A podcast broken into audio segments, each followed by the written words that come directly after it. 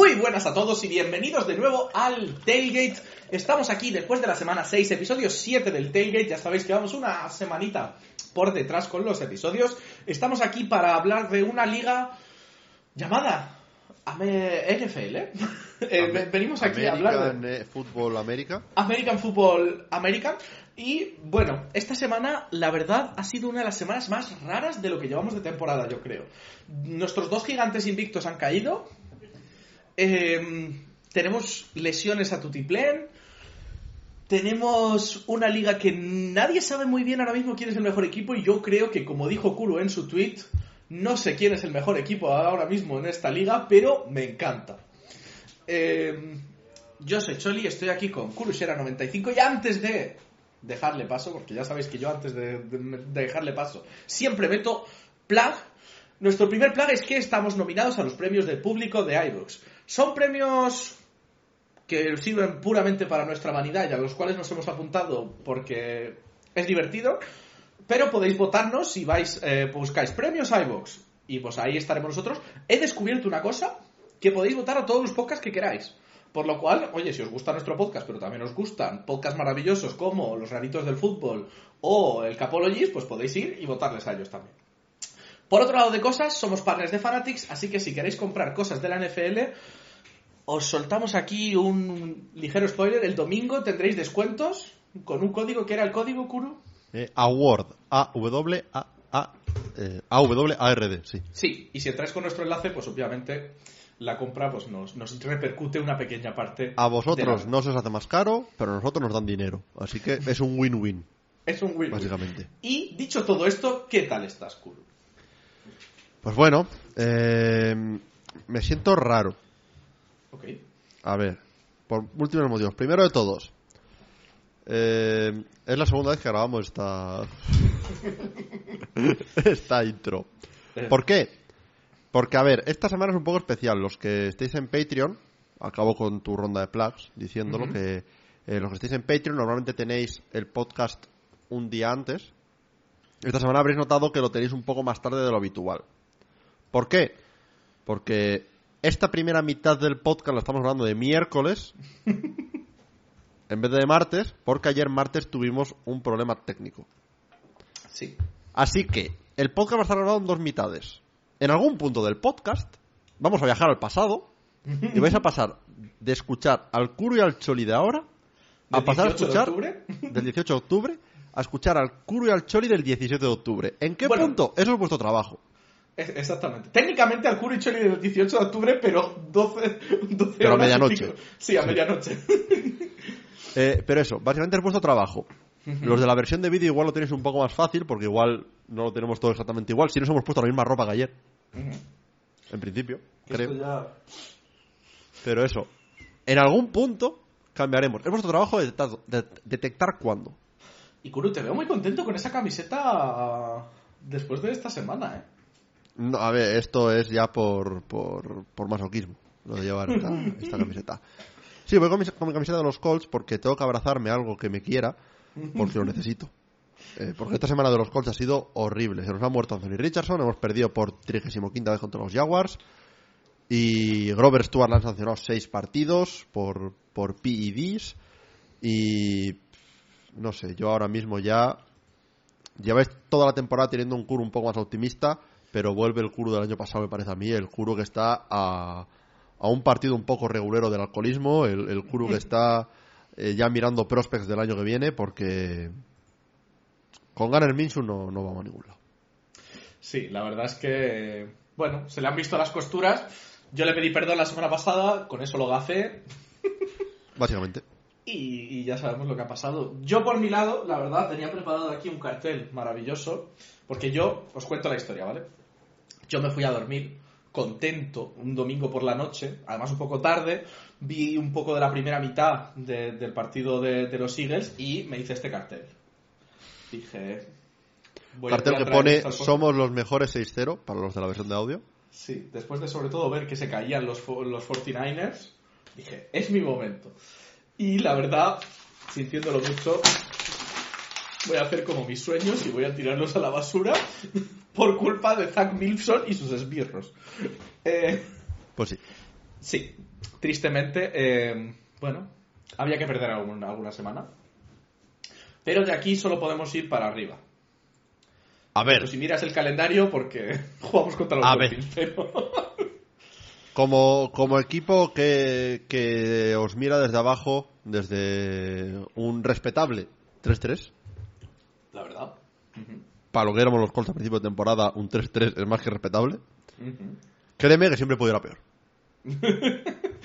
Eso, eso, la verdad, es que es cierto. Pero bueno, yo creo que podemos empezar con nuestras secciones habituales. Nuestra primera sección siempre es el trivia de la semana.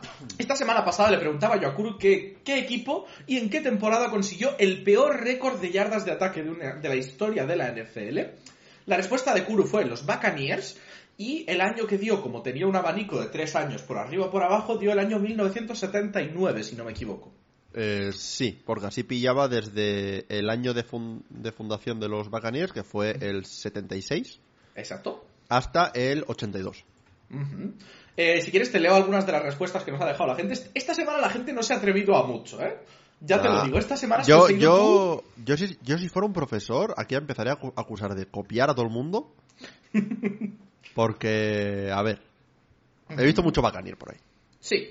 Por ejemplo, yo he puesto por los Bucks, pero del 82. Ahora me apetece gafar a Kuru y voy a responder también los Bucks. Yo voy con mis Bucks, el año no me atrevo.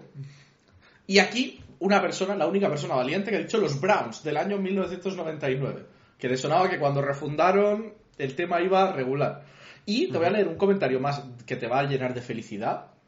Ah, bueno. Kuro, porque la verdad, esta semana igual decía necesito. qué bien que están jugando estos Colts. Solo quería A ver. ver la reacción de Kuro. Eh, A respecto a, la- en Spotify nos han dicho cosas como Buccaneers en la temporada de 1976, que es como, me voy a copiar la respuesta, pero que no se note mucho. A Y ver, y- es desaprovechar el abanico de años, porque básicamente no puedes tirar para atrás. Y luego está el que ya directamente dice, yo no lo voy a ocultar, ni idea, pero estoy con Kuru porque su argumento tiene lógica. Oye, yo otra cosa, yo fallaré los trivias, pero mi respuesta tiene lógica. Bueno, tienen tu lógica. no, a ver, Es- es, es- verdad es que siempre lógica. argumentas, argumentas tus respuestas. No te, lo, no te lo voy a negar porque además te pongo a veces preguntas muy difíciles y lo intentas. Yo, yo era el típico que cuando había un examen de historia o de, o de literatura o algo así, aunque no supiera bien la respuesta, yo escribía mucho. Sí, eso era, seis folios. Seis folios ahí enrollando. No, no, ni siquiera, ni siquiera eh, a nivel de folios, pero a nivel de, de decir, vale, pues yo te voy a argumentar el por qué estoy diciendo esto. Exactamente. Igual está- estoy diciendo una burrada como una catedral, pero yo mis motivos los, los tengo. Sí, pero la verdad, esta semana voy a, he decidido ponértelo un poquito más fácil. Porque esta semana creo que no ha pasado por debajo del radar de nadie que eh, nuestro querido.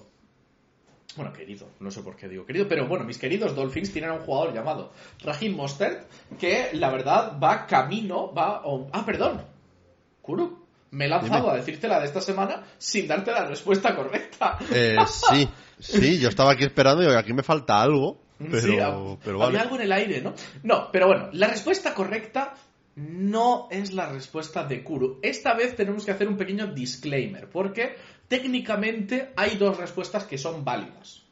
En una le podemos dar medio punto a Kuru y en la otra le tenemos que dar cero. ¿Vale?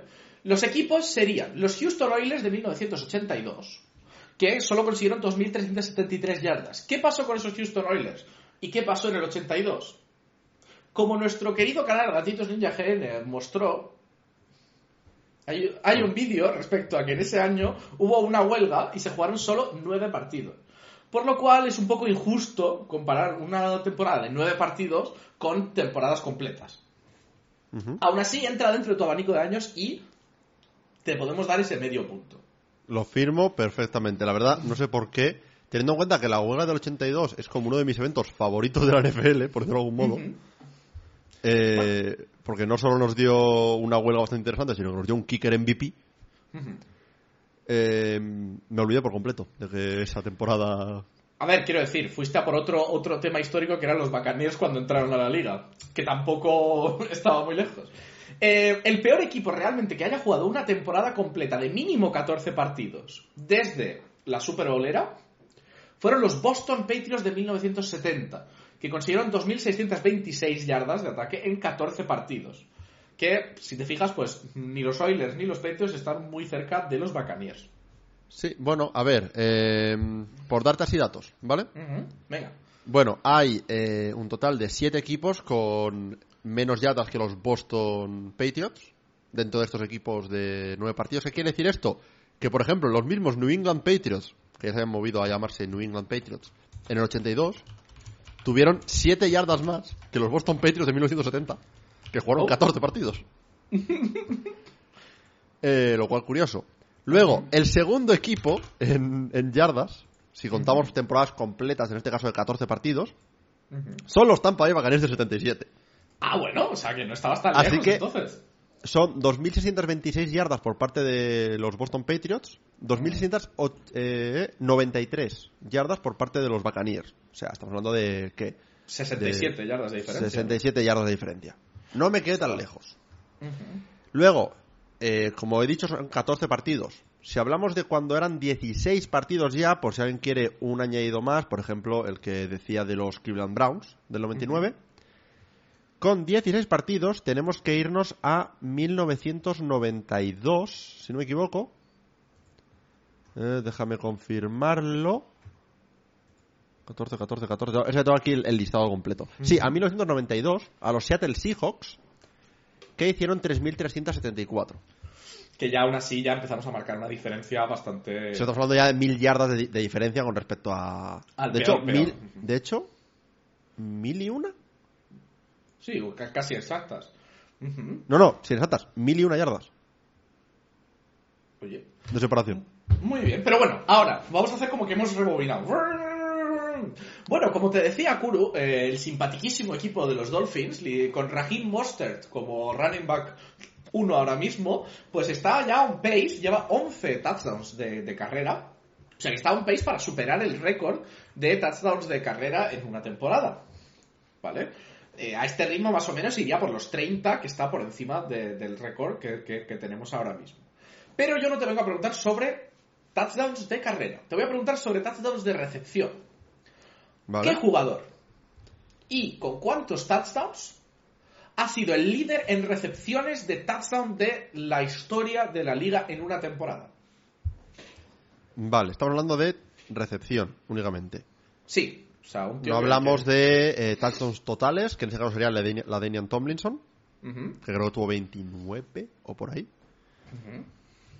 Estamos hablando exclusivamente de recepción. Aquí voy a ser 100% sincero y transparente. Estamos en el redo de la grabación, por lo cual yo ya he respondido a esta pregunta en su Sí. momento, y después de responder hice la mía mítica de mirar la respuesta. Yo sé la respuesta, no voy a decir si la que dije es cierta o falsa. Lo que voy a hacer va a ser, voy a decir el razonamiento y respuesta exacta que dije en la primera grabación. La semana que viene os damos la respuesta real. Mi razonamiento fue, estaba entre dos jugadores. Por un lado, tenemos a Calvin Johnson. No me acuerdo si fue en 2009, 2010, 2011 exactamente el año. Que fue el año en el que rompió todos los récords, básicamente. Eh, por lo menos rompió el récord de yardaje. Y estaba entre la legendaria temporada de Randy Moss con los Patriots en 2007. Finalmente me decanté por Randy Moss. Y mi cifra son 21 touchdowns. Ok, pues ya sabéis que podéis jugar con nosotros en los comentarios y Como ver siempre. si estáis de acuerdo con Kuro o no. Como siempre, mismas reglas que yo, por lo cual esta vez no hay márgenes. No. Estamos hablando No, de- Esta vez sí que estamos buscando un número exacto. No hace falta que me digáis la temporada del jugador, pero si sabéis que un año fulanito de tal hizo 28 touchdowns, pues lo decís. Y ya está. Pero Como curiosidad. Como curiosidad te digo, porque no afecta en nada a la respuesta ni a nada, que esa temporada de la que me hablas de Calvin Johnson fue 2011. Ok, yo sabía que estaba por ahí, porque 2008 sé que no era, porque fue el año del, del 016. Después de eso llegó Matthew Stafford. Y ya ahí no me acuerdo si eh, fue el año rookie de Stafford o en los dos primeros años. Fue el, en el tercero en este caso. Exactamente. Yo creo que con eso podemos irnos ya a las noticias de la semana, que tenemos algunas muy interesantes y la verdad es que eh, habernos pasado a, a, miércoles algunas cosas nos da algunas nuevas noticias incluso que podemos incorporar a nuestras noticias. Yo voy a lanzarme a, la primera noticia, que es una noticia que a mí me hace mucha ilusión y me parece muy guay, que es que el Comité Olímpico Internacional ha aprobado el flag football como deporte olímpico para partir de eh, los Juegos Olímpicos de Los Ángeles de 2028. O sea que de repente, pues el fútbol americano, aunque sea la versión en flag, se convierte en uno de los deportes que, vamos a poder ver en los Juegos Olímpicos junto a pues otros mitiquísimos deportes. ¿Qué te parece esto, Kurt? La verdad me parece una pasada. O sea, eh, me parece un, deporte que merece representación en los Juegos Olímpicos. Eh, tenía la duda de si iba a ser una cosa puntual o ser Los Ángeles o si iba a ser un, fijo, pero por lo que me dijiste ayer me parece que va a ser un fijo, ¿no? En, los Juegos Olímpicos a partir de 2028, lo cual genial. Em, no sé, creo que puede ser bueno para el deporte a nivel de darle visibilidad porque siempre están los típicos adictos a los Juegos Olímpicos que se ven absolutamente todo.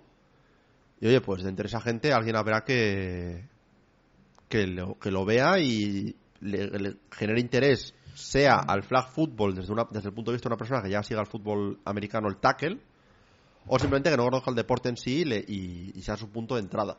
Lo cual me parece genial, la verdad.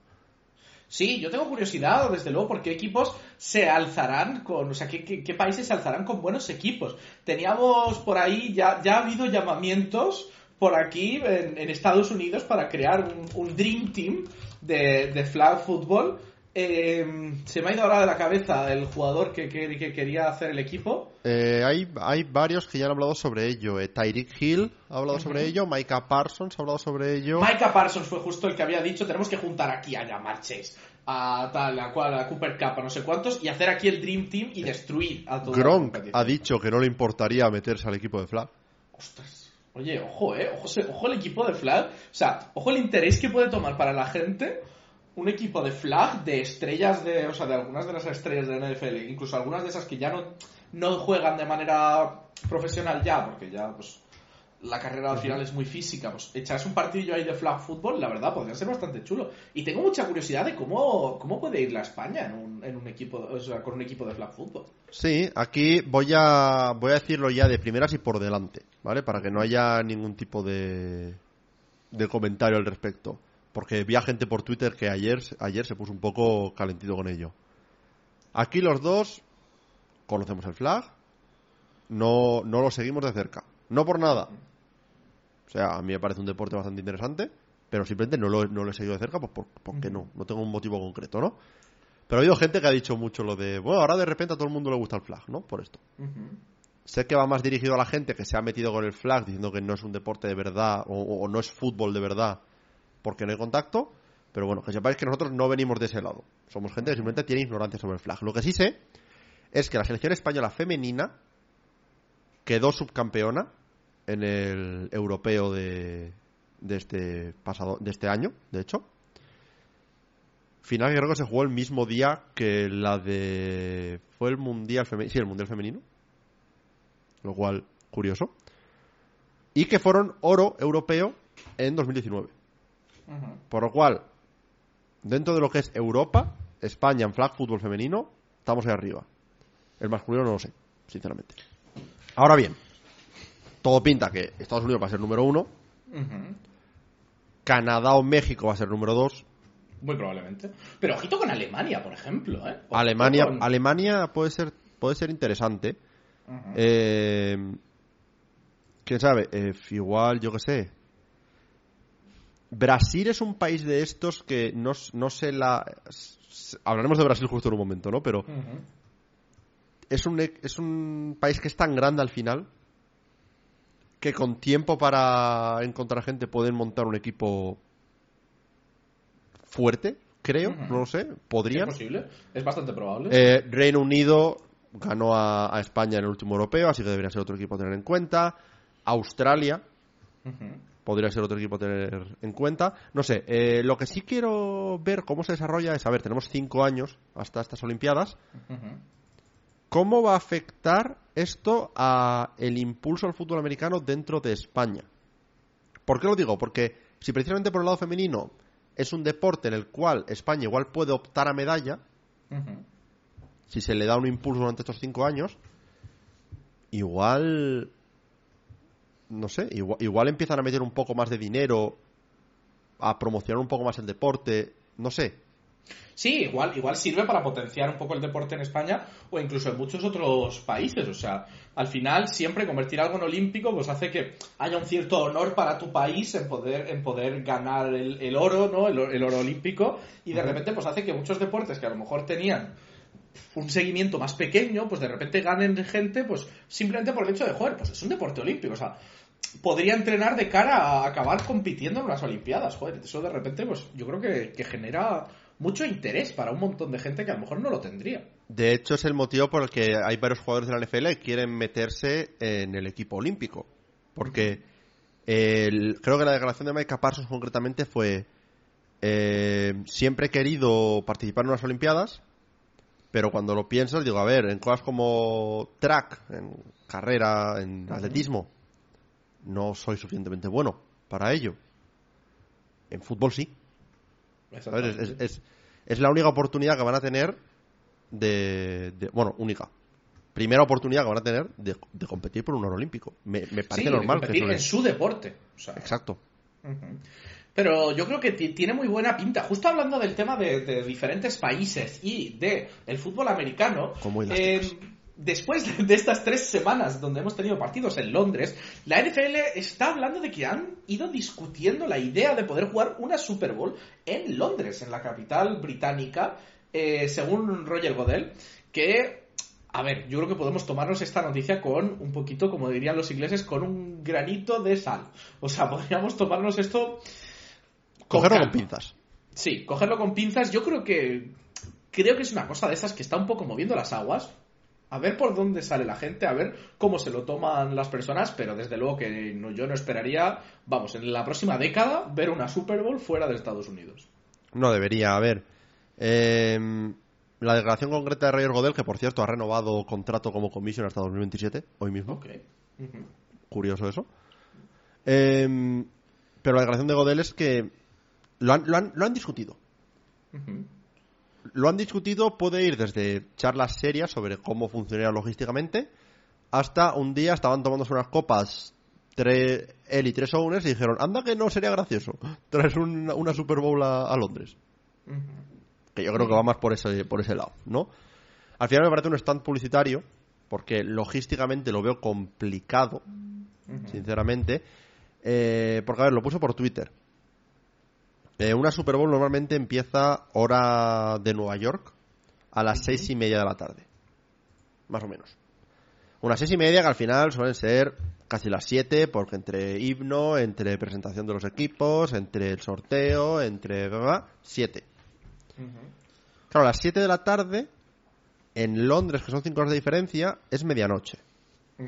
Y dices, bueno, pero lo puedes poner para que empiece el partido a las diez y son las cuatro. Tampoco hay tanta. Perdón, las 5. Tampoco hay tanta diferencia. Digo, ya. Pero en mi opinión, Estados, a ver, Estados Unidos es un país muy diferente a Europa. Y en Europa tú pones un partido de final de la Champions que empieza a las 9 y media, 10. Acaba el partido a las 12 menos cuarto, 12. Y no pasa nada.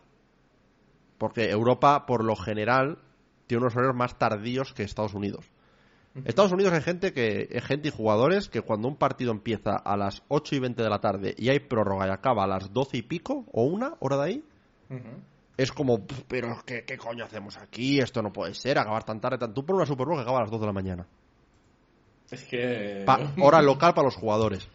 Tú pones un jugador de 37 años a decir, mira, podías jugar la Super Bowl aquí tal, no sé qué, pero ahora tienes que jugar hasta las 2 de la mañana y yendo a otro país y lidiando con el jet lag, que sí que es cierto que tendrían una semana de vaya antes, que podrían hacerlo tal. No sé. Yo creo que no, no gustaría en Estados Unidos mover la Super Bowl. Aparte que es su evento, al fin y al cabo. Es quitar dinero de una ciudad estadounidense también, de, de, la cantidad de dinero que mueve la Super Bowl, no sé. No lo veo. A ver, yo creo que eso, que creo que es una cosa un poco, por ahora veremos qué pasa, pero por ahora Lo hay que sí te digo- con. Lo que sí te digo, una cosa que no descarto es que año a año, y esto no va a servir para hacer un segue a la siguiente noticia, creo, año a año, yo creo que van a seguir aumentando el número de partidos internacionales.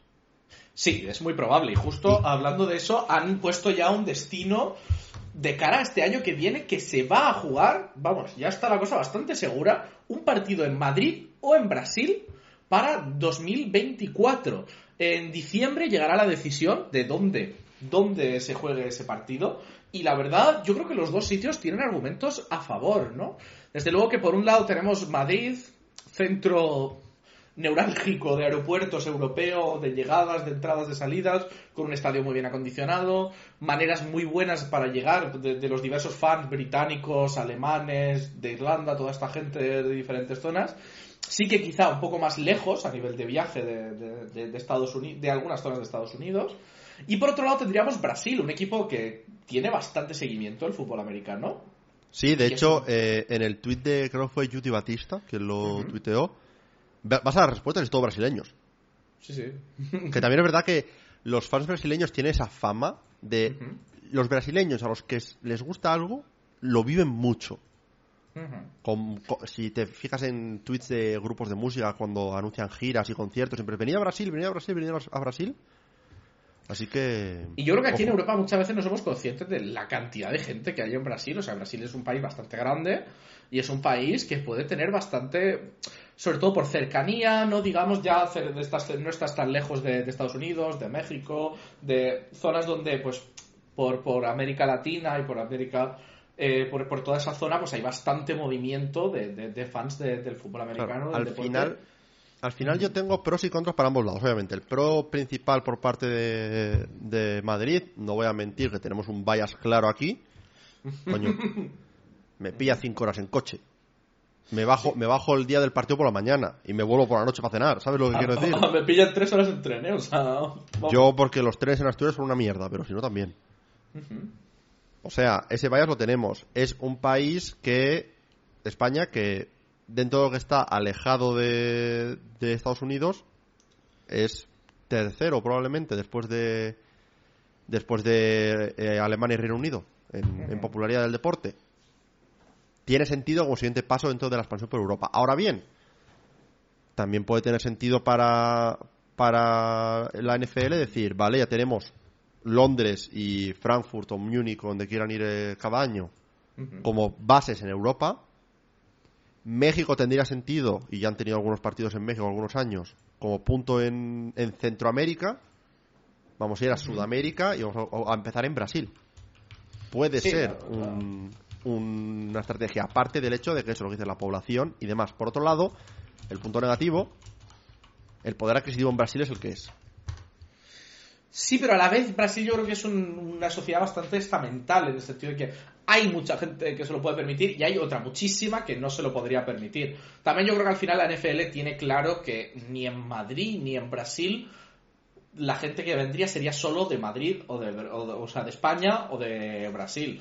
Y sí que es verdad que yo veo otro argumento a favor de Brasil, que es que la cantidad de, de partidos en Europa que hay ahora mismo versus la cantidad de partidos que hay fuera de Estados Unidos para el resto de, de lo que es el continente americano. Ahora mismo nada. Ahora mismo nada, pero sí que se habla de que México va a volver como, como lugar de, de tal. Pero sería uno en México si, si, si se tercia la cosa. La verdad, entendería también que el movimiento fuera por ahí por ahora. Lo que sí que está claro es que la NFL ha puesto sus ojos en moverse por, por diferentes sitios. Y ya te digo que a mí lo que más me entristece de todo este tema de los partidos en el extranjero es que es muy probable que no vayamos a ver a Anthony Richardson en Frankfurt cuando vayamos ¿Cómo a estás ver hilando temas hoy? Madre mía. Voy a tope porque Anthony Richardson parece que eh, todo se dirige hacia que va a tener la cirugía, ¿no?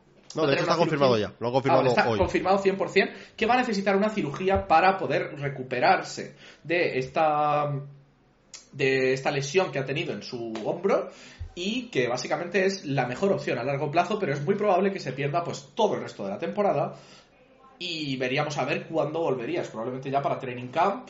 Sí, a ver, la idea de hacer esta operación ahora A ver, creo que lo comenté la semana pasada, o no sé si fue en la primera grabación de esto. Eh, las opciones de Anthony Richardson yo creo que eran o te operas ahora o vuelves igual dentro de cuatro, entre 4 y 8 semanas, acabas la temporada y te operas en off-season. Creo que eran las, las opciones que tenía. Y yo creo que está apostando más por, vale, vuelvo al año que viene al 100%, no sé cuánto tiempo la rehabilitación de esta operación, pero no van a ser 10 meses. Vuelvo al año que viene, tengo un training camp, un segundo training camp completo, una precisión completa y vuelvo. Yo creo que esa es la idea, al final. También hay un poco de miedo, supongo, de parte de los Colts, de que esto sea un nueva, una nueva situación Andrew Luck. Yo creo que la- las- el miedo tiene que estar ahí. Pero al final yo creo que es más pensando en la temporada que viene. Que, que en volver en esta y a ver lo que pasa. Sobre todo después de la derrota ante los Jaguars. Que nos pone en una posición complicada para los Colts. Porque ahora mismo es un partido y medio de ventaja por parte de los Jaguars. El medio por el tiebreaker. Mm, seamos sinceros. De la FC Sur solo vas a entrar en playoffs si te juegas como campeón y con un partido y medio de desventaja con los Jaguars se te pone bastante cuesta arriba. Y que yo creo que no deberíamos mentirnos con una cosa, que es que el hecho de que vayáis 3-3 es una sorpresa positiva, pero que este año yo creo que no había una esperanza de que este año fuera el año de los Colts. Sino más bien este año era el año de ver si Anthony Richardson se confirmaba como un quarterback, posible quarterback franquicia, posible quarterback que pudiera liderar a un equipo, y yo creo que es lo que ha demostrado con creces, que si una cosa tiene clara y que sabe hacer es liderar a un equipo. De hecho, se le ha visto esta semana yendo a visitar a un fan, a un fan de, de los Colts, por, era por su cumpleaños, si no me equivoco. Eh, creo recordar que sí. Sí, con el brazo en cabestrillo y todo todavía, o sea, obviamente, pero, pero el tío pues se ha ido ahí, se ha hablado muy bien de él desde dentro del campo, desde fuera del campo, como un verdadero pues líder, como un compañero, y yo creo que, desde luego que yo como fan, si fuera fan de los Colts, yo lo que querría es, vale, mira, esta temporada no juegues más, pero vamos a tenerte al 100% para la temporada que viene. Sí, yo creo que, a ver, no hemos visto ni de lejos suficiente como para poder decir Anthony Richardson es un quarterback que va a ser franquicia 100% seguro, pero lo que hemos visto de él es, vamos, mejor de lo que creo que nadie esperaba. Totalmente, o sea, Así ha que- superado expectativas clarísimamente. Es, Eh, es- es agridulce, es un buen sabor de boca lo que hemos visto de él, un mal sabor de boca que no vamos a poder ver más de él hasta septiembre del año que viene. Sí, básicamente. Y eso al final es, es lo, más triste de todo esto. Hablando de equipos tristes, que necesitaban, como comentaremos más adelante cuando hablemos del equipo, que necesitan wide receivers, eh, podemos, podríamos hablar de Patrick Mahomes y los Chiefs, que básicamente acaban de hacer un trade con los Jets por Nicole Hartman, a cambio de una... Eh, Hartman y una séptima de 2025 a cambio de una sexta de los Chiefs de 2025. O sea, básicamente, como ya dijimos anteriormente cuando se hizo un cambio parecido, vamos, que simplemente era por hacer algo... Es que- el trade de Chase Claypool. Literal. Es de te doy algo porque te tengo que dar algo. Porque no lo puedes dar al jugador y ya está. A ver, está claro que viendo las estadísticas no me sorprende la cosa. O sea, quiero decir que él ha tenido 28 snaps jugados con los Jets y ya desde, desde Hard Knocks ya se veía que, que había perdido protagonismo y de hecho creo que ha llegado a tener solo una recepción total al final. Puede ser, sí. O sea, ha sido, pues claro, no era un arma que estuviese sirviendo mucho a los Jets. A los Chiefs les sirvió en su día.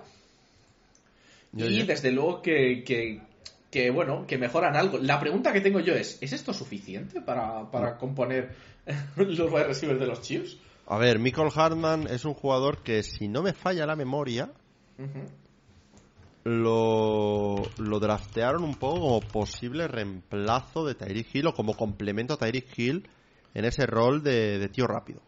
Ujú. Es lo, que me- es lo que quiero recordar. De hecho, creo. Aquí, aquí me está fallando la memoria, ¿eh? O sea, pero.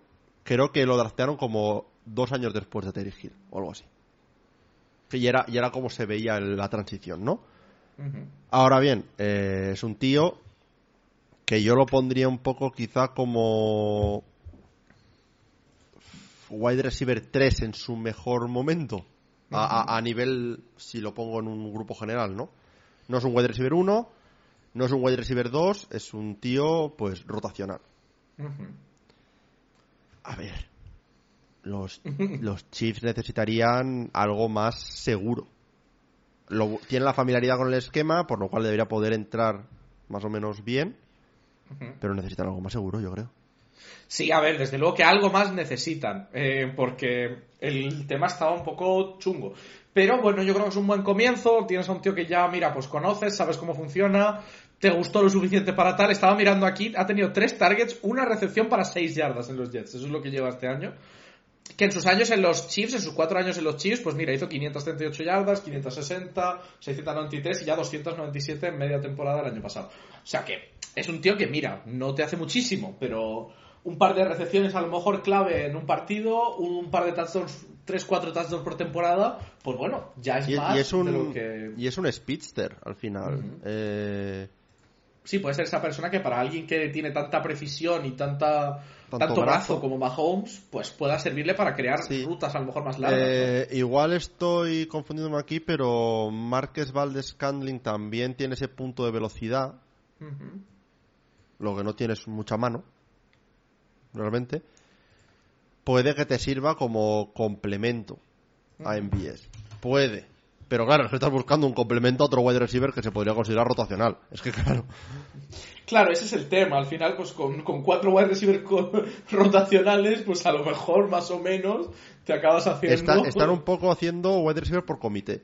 En- A ver, también es verdad que, que- que lo hablamos, que es que. ¿Qué, qué gente tienes? O sea, ¿qué posibilidades No. tienes? Tampoco tienes muchas. Entonces, bueno, pues un tío que más o menos sabes lo que te va a dar, no te llevas ninguna expectativa irreal y. Y ya está. O sea, es que No hay mucho tampoco.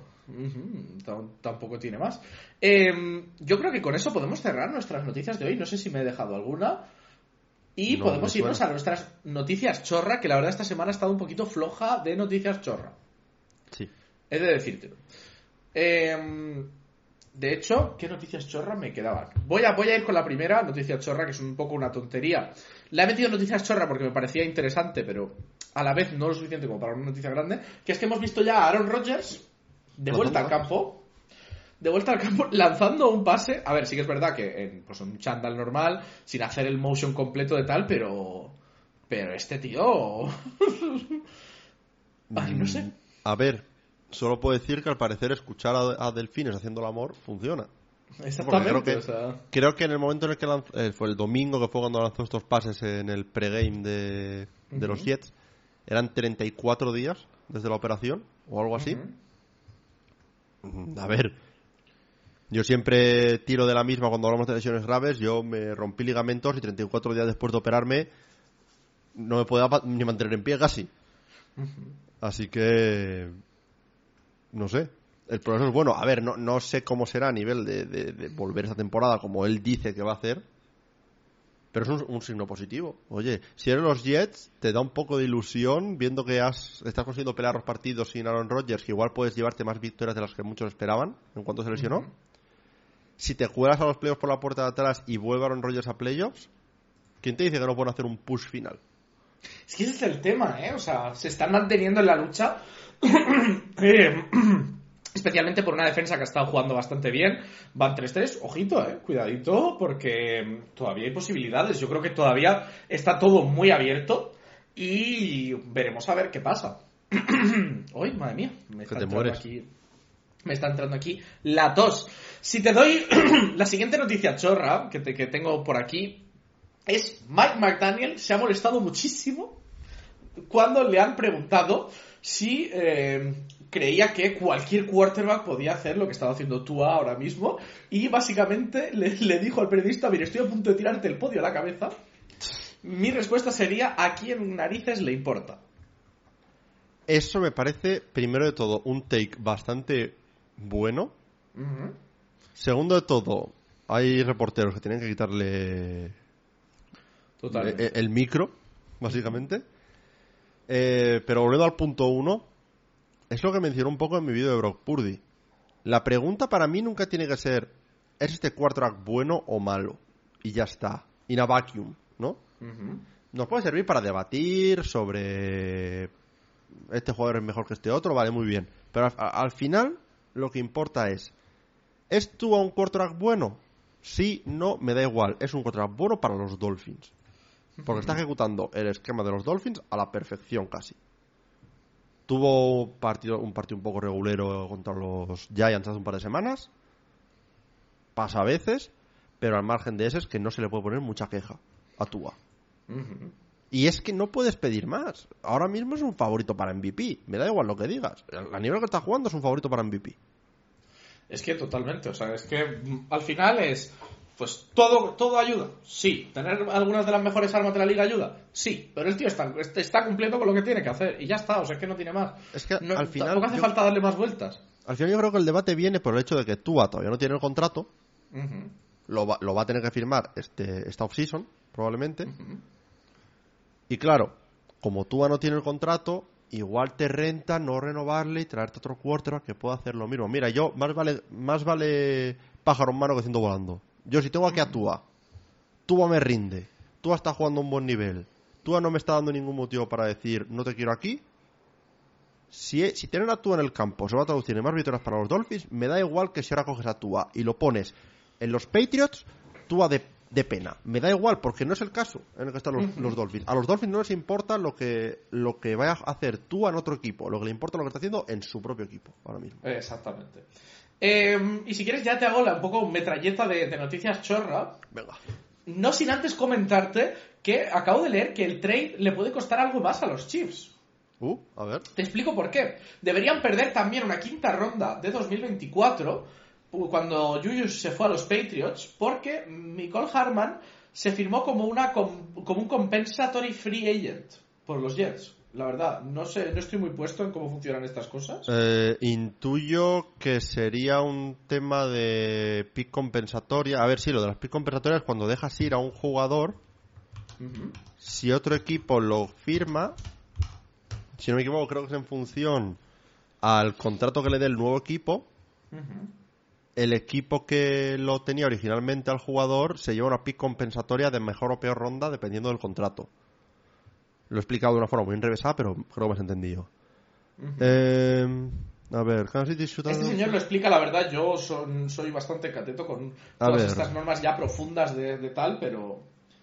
Pero ahí Déjame, déjame leer esto un segundo. si quieres echarle un vistazo. Eh, si quieres, mientras voy, voy lanzando las noticias chorra que me quedan. Que me quedan, me quedan solo tres. Así rapiditas. Tenemos la gran noticia chorra de la foto de la fan de los Chargers que parecía una actriz Ah, viendo el sí. final del partido. Que además, no solo eso, sino que se ha desarrollado más. Si no habéis visto la foto, por favor, eh, buscadla, es increíble. No solo eso, sino que el plot se ha hecho un poco más gordo porque la señora, antes de que los Chargers se mud- mudaran a, a Los Ángeles, era fan de los Vikings. Eh, hay- no sé. Y hay una foto muy buena de la señora que digamos que sus caras han estado siempre en la cresta de la ola, pero Sí. eh, ha habido bastante drama con el tema, pues porque hay gente diciendo que la señora es una chaquetera, que no sé qué, pero la verdad, ¿a quién le importa? La A señora ver. ha creado un momento increíble. Sí, sí. eh, Puedo ver que haya gente más que se queje por lo de ser chaquetera, porque al final eso en el mundo del deporte es como más importante.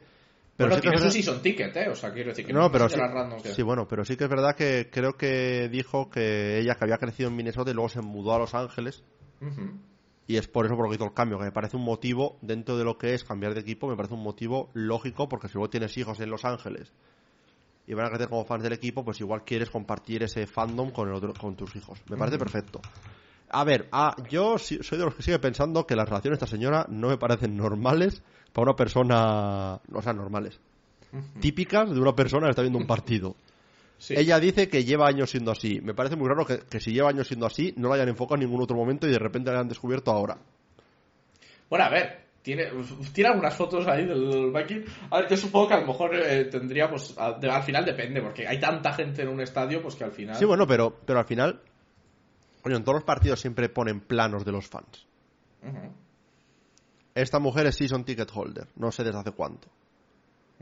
Coño, de todos los partidos de los Chargers no la han visto así en ningún momento. Es lo que es lo que quiero decir. Que al final, lo que tú dices, da igual, sea una actriz, sea fan de verdad, sea de los Vikings, de los Chargers o del Real Betis Balompié. Nos ha dado un momento entretenido que al final es lo que importa. Sí, básicamente. Y ya, por lanzarte las, las- las últimas dos que me quedan. Alguien ha hecho un gráfico de cuál era el jugador más mayor se- por, por temporada en la NFL. Y puedes ver en el gráfico, según el, el año, pues el año en el que estabas tal, sí, pues, pues cuál era el jugador más mayor. Por ejemplo, tenemos cosas interesantes, ¿no? Aquí. Tom la Brady, Tom Brady, Tom Brady, Tom Brady. eh, claro, tuvimos ahí un pico, fue ascendiendo Tom Brady hasta que llegó a los 45, Tom Brady se retira y de repente caemos desde los 45 hasta como 38 porque Mercedes Lewis se convierte en el jugador más mayor. Eh, ¿Aaron Rodgers no tiene, no tiene 39? Sí, o sea, imagino que, que esto será 39, es que no está... Van Ya, no está marcado. cinco, entonces seguramente será 39 y unos días más que Aaron Rodgers.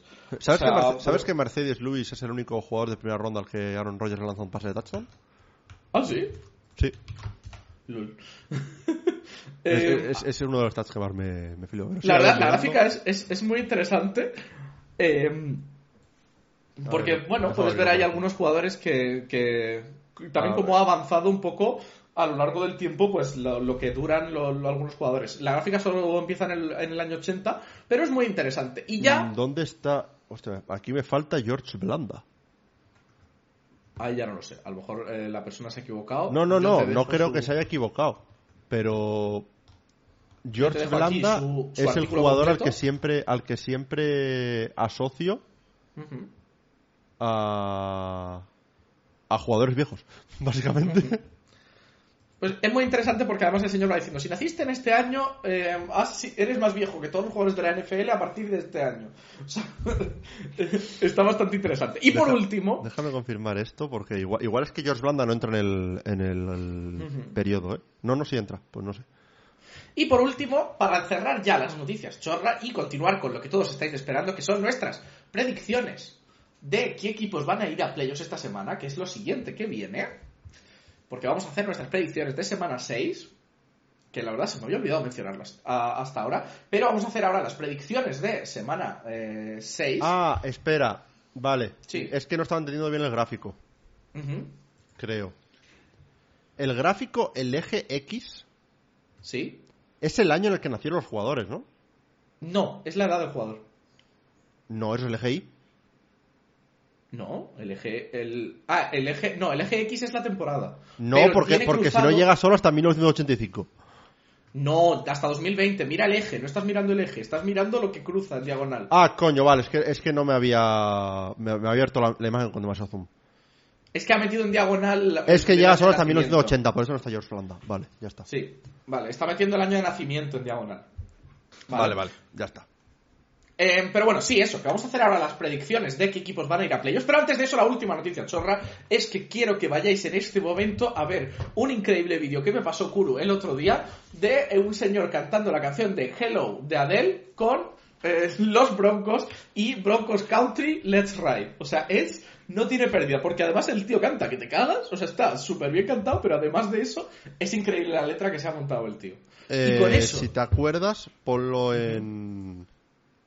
En la descripción o lo que sea. Y después de escuchar todas estas noticias, ya sabéis que os he adelantado al principio del programa que hoy íbamos a hacer las predicciones. ¿Qué predicciones? ¿Vamos a predecirlo todo? No, vamos a hacer predicciones simples, pero que ya vimos el año pasado que no es tan fácil acertar qué equipos van a ir a playoffs. Es una tarea sencilla. Tenemos que elegir los cuatro ganadores de división de cada lado y los tres equipos que van a Wildcard. ¿Vale? La Wildcard va en eh, cualquier orden, o sea, ni siquiera nos estamos poniendo un orden de Wildcard. Y tampoco nos estamos poniendo eh, quién es la sido 1, 2, 3, 4, 5, 6, 7. Simplemente quién gana cada división y qué tres equipos consideramos que van a ir a Wildcard. En seis semanas lo volveremos a revisar, a ver cómo, ha ido y echaremos un vistazo atrás también a qué pensábamos hace seis semanas. Y eh, después de semana 18, pues haremos lo mismo, pero ahí sí que predeciremos pues lo que creemos que va a pasar en los playoffs. Y el ganador de la Super Bowl y todo. También, Choli, quería hacer esto, perdona porque no te lo he dicho antes, pero eh, se me ha ocurrido ahora, ¿por qué? ¿Sí? Lo he visto al abrir el Notepad. ¿Tienes a mano tus resultados de lo de la moneda? Eh, ¿Dónde lo puse? Sí, sí lo tengo. Sé que los habías apuntado. Sí, sí, sí los tengo, sí los tengo. Vale. Ah, Eh, ¿quieres, ¿quieres echar un vistazo a la moneda? A ver cómo... Sí, eh, para los que no lo sepáis, antes de Week 1, no sé si fue en el primer episodio del Tailgate o en el último del Aftergate o No fue así. Aftergate, esto fue Aftergate. Vale. Eh, Sí lo tengo, sí lo tengo. pues nos hicimos eco de un fan de los Jets, Jets, ¿fue el año pasado? Jets, de los Jets. que había pre- eh, hecho una predicción antes de la temporada echando cara o cruz. Eh, si salía cara, los Jets ganaban el partido. Si salía cruz, los Jets perdían para toda la temporada. Y creo que llegó como a semana 9 o 10, por lo 9 o menos. 10, tranquilamente, ¿no? Sí. Eh, acertando todos los partidos. Sí. Así que hicimos lo mismo. Con, en mi caso, los Colts, en el caso de Chori, los Eagles. Sí, yo empecé fallando en semana 1. Eh, yo he fallado fuerte, ¿eh? A ver, cuéntame, cuéntame la- lo tuyo. Eh, Yo, según esto, déjame abrirme el calendario exactamente de los Colts para poder decirlo en orden. Primero, como, como en realidad el, el orden no me lo sé ahora mismo, pero vais 3-3, o sea que habéis ganado 3, habéis perdido Sí. 3. Podría Eh, ser cerca de la moneda, porque la moneda nos salió muy 50-50. Eh, no, ya te digo que no es. Pero, a ver. eh, Yo solo digo que aquí- podría ser, estoy aquí dándole a la, a la gente un poquito de esperanza. Eh, Vale. Tengo aquí el schedule de los Colts. Vale, perfecto. Que me estoy recordando ahora mismo que jugamos contra los Browns esta semana. Sí. Y uff. Pero bueno. Eh, semana 1, Colts Jaguars. Ganaron los Jaguars. La moneda predijo que ganaban los Jaguars. Very good, la moneda empezó fuerte. Ok, semana 2. Semana 2, Colts Texans. Ganamos los Colts.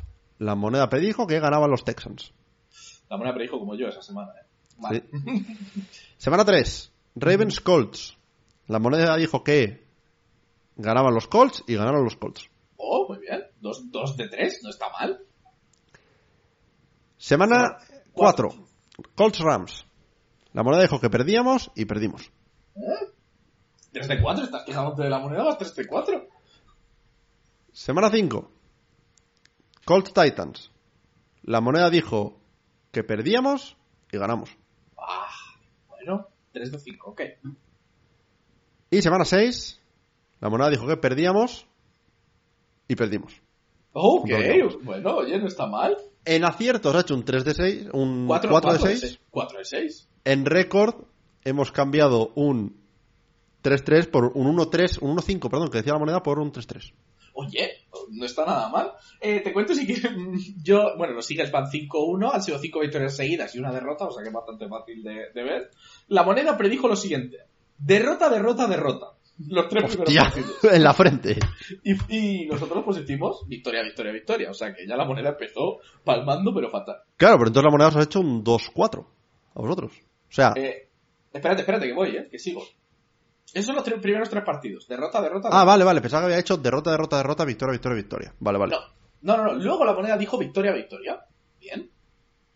Y la moneda acabó con derrota. O sea que la moneda predijo esta derrota en semana 6. Y no le hiciste caso. De hecho, la moneda dice que la semana que viene vamos a volver a perder.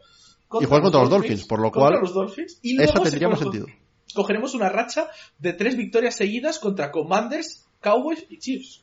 Eh, la moneda dice que vamos a ganar los cuatro próximos. En los la moneda se ha fumado siete La moneda no sabe que Garner Minshew es nuestro titular. Sí, la moneda sabe poco. Pero, de oye, hecho, mira, de hecho, la moneda dice que de las próximas 1, 2, 3, 4, 5, 6, 7, 8, 9 semanas, solo vamos a perder un partido. ¿Contra quién?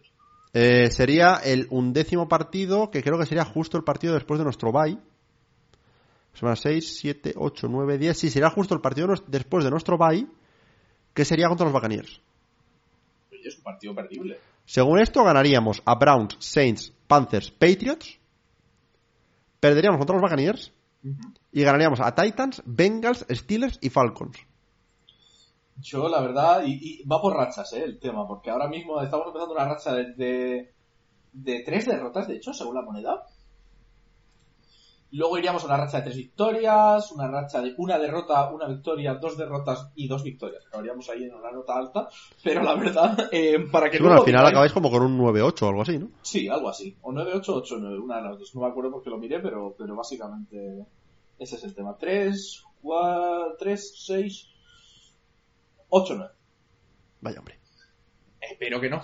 Porque Esperemos que realmente un 5-1 ponernos en un 8-9 significaría que se ha descalabrado bastante Cho- la Cho- cosa. Choli se cuelga antes de terminar la temporada si pasa A eso. ver, tenemos equipos muy difíciles, algunos de los, de los que nos enfrentamos, pero aunque sean los divisionales contra Giants y Cowboys, yo qué sé, espero, espero que por lo menos esos tres partidos sean victorias. Ojo que has dicho ya en Chicago Cowboys ignorando a los Commanders porque os, os pusieron los huevos aquí, ¿no?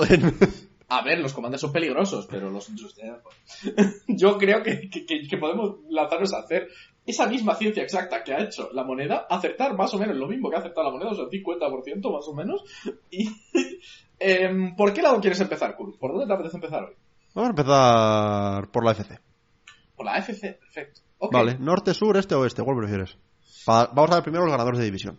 Vale, pues vamos, mira, yo tengo aquí ahora mismo eh, este, oeste, norte, sur. ¿Vamos en ese orden? Vale, pues empiezo yo. Este. Mis campeones del este son los Dolphins. Ok, no se ha arriesgado mucho, ¿no? No, eh, con los campeones se ha arriesgado poco. Bueno, hay uno que igual se puede considerar un poco spicy. Ok. Pero lo he arriesgado poco. Ok, mi campeón de la AFC East también son los Dolphins. Encima me dice que arriesgue poco. bueno, yo, por tu A, tú ya sabes lo que haría yo. Eso es verdad. A ver, en el oeste creo que los dos hemos dicho los Chiefs. Correcto. Vale. Eh, ¿Tenías sur o norte primero? ¿Eh? ¿Tienes sur o norte primero? Norte. Pero vamos con sur primero. Vamos con sur, que norte es donde tengo la spicy. Sur, los Jaguars. Si Anthony Richardson estuviera sano y llegamos aquí 3-3, yo hubiera tenido los santos cojones de poner a los Colts, ¿eh? Me, he planteado, me he planteado lanzarme con los Texans, pero de momento. Esa también, esa también es buena porque encima los Texans tienen el tiebreaker con los, con los Jaguars. De, momento, he dicho Jaguars, porque los he visto más fuertes esta semana. No descarto que llegue semana 12 y como siga la cosa así, lanzarme a la piscina, ¿eh? Pero, pero de momento Jaguars ambos, vale. Eh, AFC Norte. ¿Qué tienes tú? Es que igual hemos ido por el mismo Spice, ¿eh? ¿Tienes Bengals? Sí. No quiero que hagamos dos igual, voy a poner a los Ravens. Okay. Tenía, los Bengals, pero voy a poner a los Ravens. No quiero que lo hagamos todo igual. Vale, vale, vale, ok. Vale. Entonces, según yo, son eh, Chiefs, Dolphins, no, sin orden, ¿eh? Chiefs, Dolphins, Ravens, Jaguars según tú es Chiefs, Dolphins, Bengals, Jaguars. Exactamente. ¿Qué wildcards tienes? Eh, vamos diciendo uno, uno y uno, o sea, uno cada Vale, uno y uno. Va sin orden, os recuerdo, ¿eh? Sí, creo que la primera y más clara que voy a decir son los Bills. Sí. Sí, los Bills. Ok, o sea, los Bills de momento los tenemos los dos. Sí. Otro wildcard, yo voy por mi lado, vamos a hacer un poco en rollo Snake. Yo Tenía los Bengals de campeones de división, ahora los bajo a Wildcard. Ok. Tenía a los Ravens originalmente como Wildcard. Así que eso. Voy a ir con los Ravens. Vale. De momento. Aquí es donde, aquí es donde nos va a fastidiar, yo creo, el hecho de que, de que le tengamos hecha la negra a los Browns. Por aquí es donde alguien podría haber metido a los Browns como última wildcard igual tal, y me parece que hemos ido los dos probablemente con los Chargers. No. ¿Ah, no? ¿Has metido los, ¿has metido los Jets por la puerta de atrás? Es correcto. Mi puerta de atrás ahora mismo son los Jets. Yo sigo en mis 13 que la AFC East se va, tres equipos se van a, playoffs. Yo, de no ser porque el tercero hubieran sido los Browns, y no pienso meter a los Browns en, en playoffs, sí. me niego. Si Deshaun Watson no juega luego de la temporada, meto a los Browns. Si llega semana 12 y Deshaun Watson todavía no ha jugado, meto a los Browns. Pero de momento me quedo con los, con los Chargers. Ok, interesante, interesante. Eh, si nos vamos a la NFC, yo creo que la NFC es donde yo tengo un poquito más de espacio. Vale, eh, hacemos el mismo orden, eh, este, oeste, sur, norte. Vale, perfecto. Es, el orden más raro para hacer puntos cardinales. A ver, el tema es que a mí lo que me sale siempre cuando busco NFL es el East, West, North, South. O sea, es lo que me sale porque... Pero, a ver, si hablamos de puntos cardinales, lo normal siempre es hacer norte, sur, este, oeste. Sí, ya. Es los tapas. Pero bueno, americanos. Obviamente la NFC este tengo que ir con los Eagles, no puedo decir otra cosa, no, no pienso decir otra cosa. Yo también voy con los Eagles. Ok. Creo que la eh, NFC West... No te voy a mentir, esta es un poco como la NFC North. Para mí. Eh, sinceramente, me han gustado más los Eagles que los Cowboys. Pero esto lo van a decidir los enfrentamientos entre ambos, yo creo. Veremos a ver qué, acaba pasando, pero A ver, a mí los Cowboys me han generado más dudas que los Eagles. Sí, sí, a mí también. Luego, a mí luego también. ¿eh? hablaremos, de ellos. Eh, creo que en la NFC West los dos hemos sido cobardes y hemos ido con los 49ers. Creo que... Sí, Sí, sí. sí, somos ok. co- co- cobarde cowards aquí. Creo que los ganadores de división en general están un poco... A ver, eh, en, el, en el sur hemos ido ambos backs. ¿Correcto? Mira, yo aquí te podría haber visto siendo Spicy, siendo tú, metiendo Es los que el problema- Saints. Es que, es que, lo- es que mi Spice serían los Buccaneers, ¿sabes? O sea, si estuvieran ganando los Saints la división, hubiera ido Buccaneers. Pero Claro, el problema aquí es que si los Panthers hubieran dado algo de motivo para creer en ellos, pues todavía podría volver aquí alguien diciendo, no, estos segunda mitad de la temporada pillan un poco el ritmo y, y se cuelan, Exactamente. pero pero no. Vale, entonces, eh, en el norte, El norte del Lions, clarísimo. a ver, O sea, no- es que no- es que eh, eh, el norte me parece casi la división más clara. Sí, o sea, quiero decir, Porque- falta que, dime, dime. los Pa- que los Packers han estado de valle esta semana, pero las últimas sensaciones que dieron no fueron buenas y los Vikings, además se les ha lesionado Justin Jefferson, o sea, para sumar dolor a desgracia, ¿sabes? Y las dos victorias que tienen son contra los Bears, que son otro que tal baila, y los Panthers.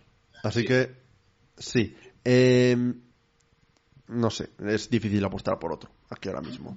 Eh, vale, entonces vamos con Wildcards. Que aquí sí que me parece que igual la, la NFC está un poquito más abierta. Y ahora que me doy cuenta, espera, ahora que me doy cuenta, espera, yo solo he metido dos Wildcards. Eh, vale, tengo que improvisarme otro. Bueno, no pasa nada. Si quieres, empieza tú con una. Vale, empiezo yo con una. Voy a ir con la fácil. Cowboys, eh, Cowboys entran por, por el este. Yo no he puesto a los Cowboys. ¿No has metido a los Cowboys en playoffs? No, no he metido a los Cowboys en playoffs. ¿Este hombre se ha fumado un porro así? ¿Antes de empezar a grabar esto? La primera que te voy a dar va a ser Los Ángeles Rams. Vale, los Rams son mi otro wildcard. Ok. Así que sí. Eh, los Rams eran un poco mi take spicy, porque tú intuyo que has metido a los Seahawks también. Hombre. Vale. Eh, yo a los Seahawks no los voy a meter. Ok. Debería meterlos, porque sinceramente esto quiere decir que ahora voy a meter a los Falcons o a los Saints, probablemente. O hago la del año pasado. Hago la de en Week 6 todavía confío en los Packers. Oye, cuidado. Cuidado que todavía hay, hay posibilidades por ahí. Hago la del año pasado. Hago la de aquí todos creemos en el poder del amor. Y Jordan Love va a llevar a los Packers a playoffs. Te puedo quitar la gana muy rápido, pero si quieres te dejo con la ilusión. Ah, no, la, la- la gana- no, no me la quitas tú, me la voy a quitar yo solo, pero. No, yo simplemente lo digo porque en semana 11 juegan contra Chargers, en 12 Lions, 13 Chiefs, 14 Giants y 15 Buccaneers. Eso es un claro que han sido cinco semanas, me has dicho, pues cinco wins, 5-0 con Sí, Jordan Love. Sí, eso es probable, es probable. Mahomes se va a lesionar y no va a jugar. Los Lions, como es un partido divisional, van a pinchar. A los Bucks les ganan. ¿Quién más me has dicho? Chargers. Chargers con Brandon Staley a la cabeza, les ganan. Y los hijos, venga, va, te voy a dar un 4-1, te voy a dar la victoria con Gino. Así que nada, eh, meto, a los, meto a los Packers, me, la- me la juego. Esto, esto, es- esto es el, el porro, el porro máximo por el hecho de que como en semana 12 vamos a volver a visitar estos rankings, pues voy a poder cambiarlo. Es que ese es el tema. Es, Es que lo- el tema es que si no acabase de pasar esta semana como ha sucedido, creo que ha puesto las cosas demasiado fáciles para votar a algunos equipos. Sí. O sea, creo que, creo que hay equipos que se han caído tanto ya en semana 6, o sea, que es que, o sea, los, o sea, la única división que no parece estar mm, bastante decidida es la AFC North, en mi opinión, o sea, de toda la liga. Que no parece estar bastante decidida en cuanto a un equipo muy malo al, al fondo y otros Sí, equipos a ver. Luego hay divisiones más, de- más discutidas que podrías decir, o sea, podrías argumentarme perfectamente cualquier equipo de la AFC North, decir, me va a entrar a play. sí, incluso los Steelers que dices igual se ha- hacen clic, despiden a, a Matt Canada y, y el ataque empieza podrías hacer argumento para que los Texans vayan a llegar a playoffs, para que los Raiders vayan a llegar a playoffs, o me podrías hacer argumento. Pero igual que me podrías hacer para Commanders, para Seahawks Rams, incluso para los propios Packers o los Vikings si te fumas algo muy raro, o, los Falcons o los Saints, por calendario. Claro, es que, ¿quién te dice a ti que Falcons o Saints, que igual los Bucks en la segunda mitad de la temporada se desinflan y acaba colándose Falcons o Saints por la puerta de atrás. Como campeón de división. Porque, a ver, sí que hay divisiones como la FC Sur y la NFC Sur que es evidente, yo creo que van a meter solo un equipo. O sea, puede ser que eso, si resulta que los Texans pegan el despunte total, que se cuelen como séptima seed porque el resto de equipos tops de la FC se canibalicen. Puede ser. Están 3-3, al fin y al cabo. Pero no lo sé. Vale, eh... Y mi última wildcard.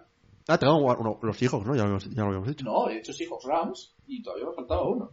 Ah, es verdad que tú no habías metido a los Cowboys, cierto. Mi última wildcard. Esto ya es el porro máximo del porro. Como metas a los Panthers, te pego una pata en los huevos desde aquí. No. Son los Washington Commanders. Eso es más porro que lo mío de los Packers. Sí. Bueno, los Commanders. Ah, ahí anda. Tienen un calendario difícil, sí, muy difícil. Dios, Dios. Tienen la, tienen la AFC, tienen la AFC East. Es lo único que sé 100% seguro. Sí, pero piensa que les vienen ahora cinco semanas en las cuales pueden ganar fácil tres partidos. ¿Qué Dos tienen veces a ahora? los Giants y uno a los Patriots. Ok, fair enough. Y luego Seahawks, ¿se lo pueden pelear? Y Eagles lo van a perder, clarísimamente, pero bueno. Bueno, bueno, clarísimamente. Clarísimamente, ya, ya te digo yo lo que pasó hace, hace un par de semanas. Ese clarísimamente. ¿No?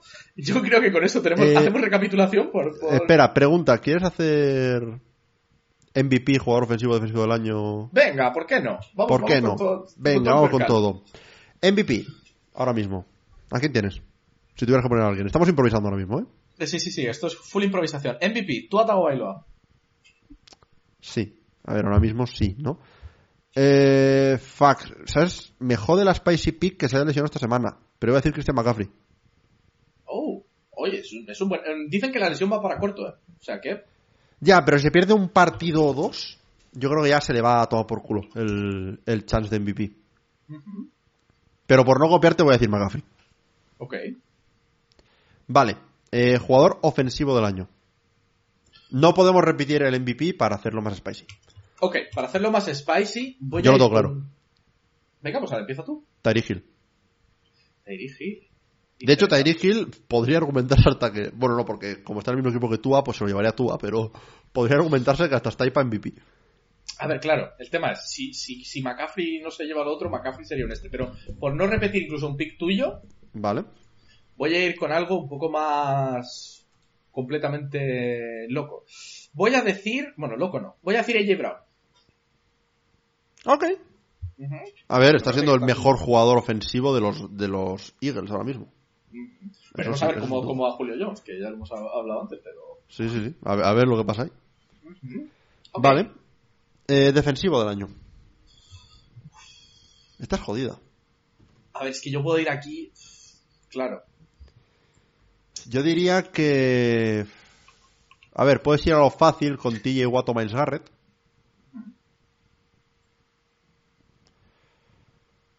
Josh Allen, el, el defensive end, Sneaky lleva 7 sacks, creo.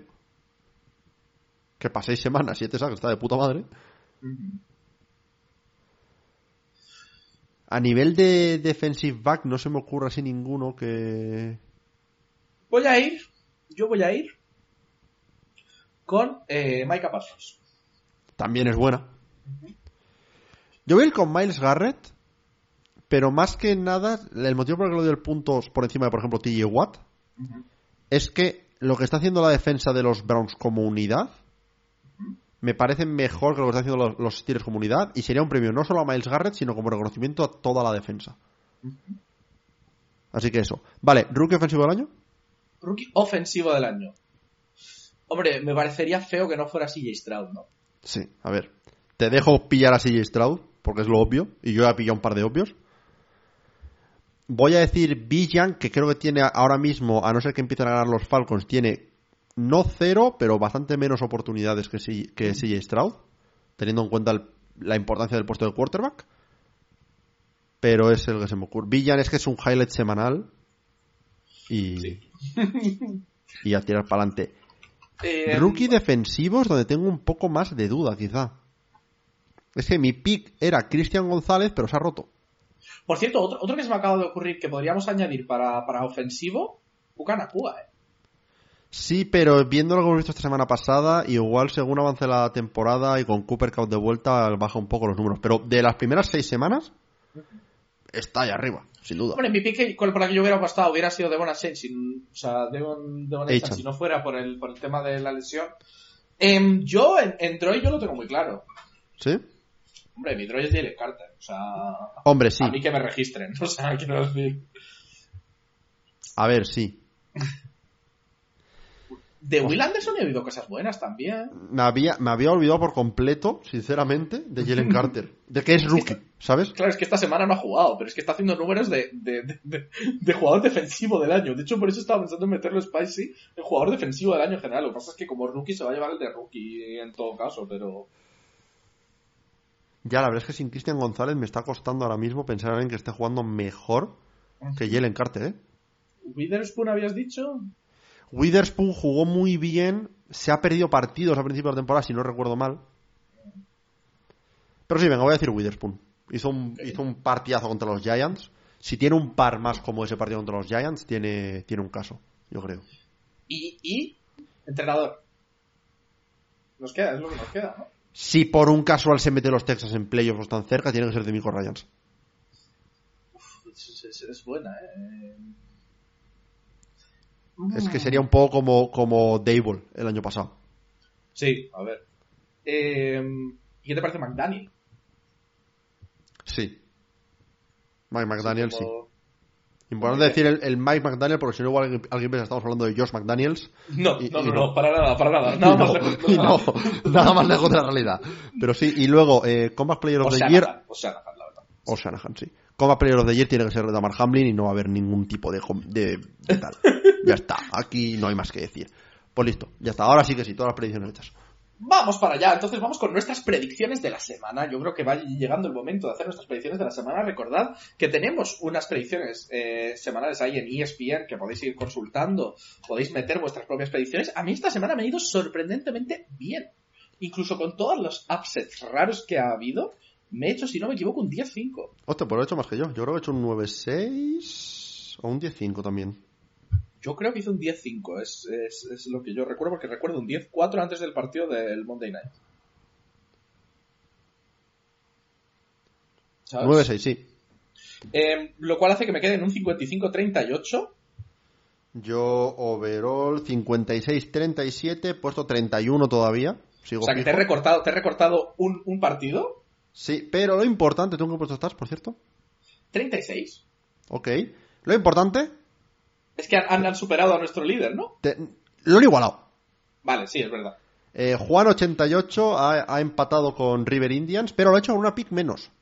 Sí, o sea, se dejó algo porque podría potencialmente incluso haberlo adelantado.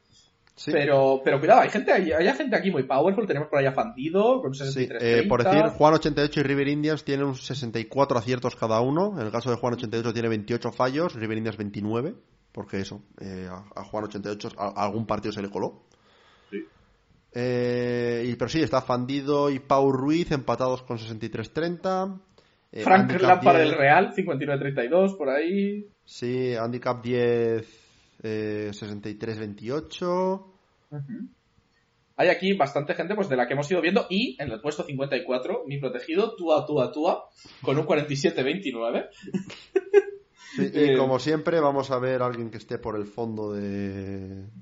Por cierto, voy a hacer un pitch. ¿Quieres ser la persona 100 en unirte al grupo de Piquen de ESPN del Tailgate? Ah, sí, somos Únete 99. ahora. Somos 99, así que si alguien quiere ser la, la número 100, pues eso. Pues eso, por ver así de Alguien que haya hecho por lo menos 30-40 picks, pues por aquí por el fondo tenemos a Tony Pollard chiquito. Sí, la Gladiator verdad- 15 con 30-17. Sí, o sea, esta gente ah, se ha unido más tarde, pero, pero bueno. Ujú. Y en Ahí cuanto está. a una persona que haya sido un poco catastrófica, en cuanto a tal, no tenemos tanta gente catastrófica, ¿eh? Es difícil ser catastrófico en la NFL. No, lo que sí veo, eh, hay, a ver, hay algunos que tienen un 7-8, un 7-9, un 6-10, que es que básicamente hicieron una semana, sea esta otra, y se les fue mal. Sí, pero, pero mal, ¿eh? Pero. Sí, no tenemos mucha gente catastrófica. 24-24, así, de gente que haya hecho bastantes y tenga un porcentaje un poco... Sí, pero oye, por lo, por lo general, la mayoría de la gente acierta más que falla, lo cual es bueno. Sí. Eh, pero bueno, como sabéis, nuestro, nuestras picks de la semana son siempre money line, es decir, que decimos qué equipo gana, qué equipo pierde, y eh, hasta ahí no nos calentamos mal la cabeza. Eh, si quieres, nos lanzamos ya con el primer partido. Eh, Sí, un partido que tiene, tiene un poco, o sea, tiene salsilla. el primer partido que tenemos esta semana es un partido entre los Jaguars y los Saints. Eh, unos Jaguars que vienen de ganar, vienen con un 4-2, y unos Saints que vienen con un récord de 3-3. Estos Jaguars que vienen de ganarle a, a los Colts, además con un buen statement, podríamos decir, ¿no? Un partido que, que es que les fue muy, muy bien.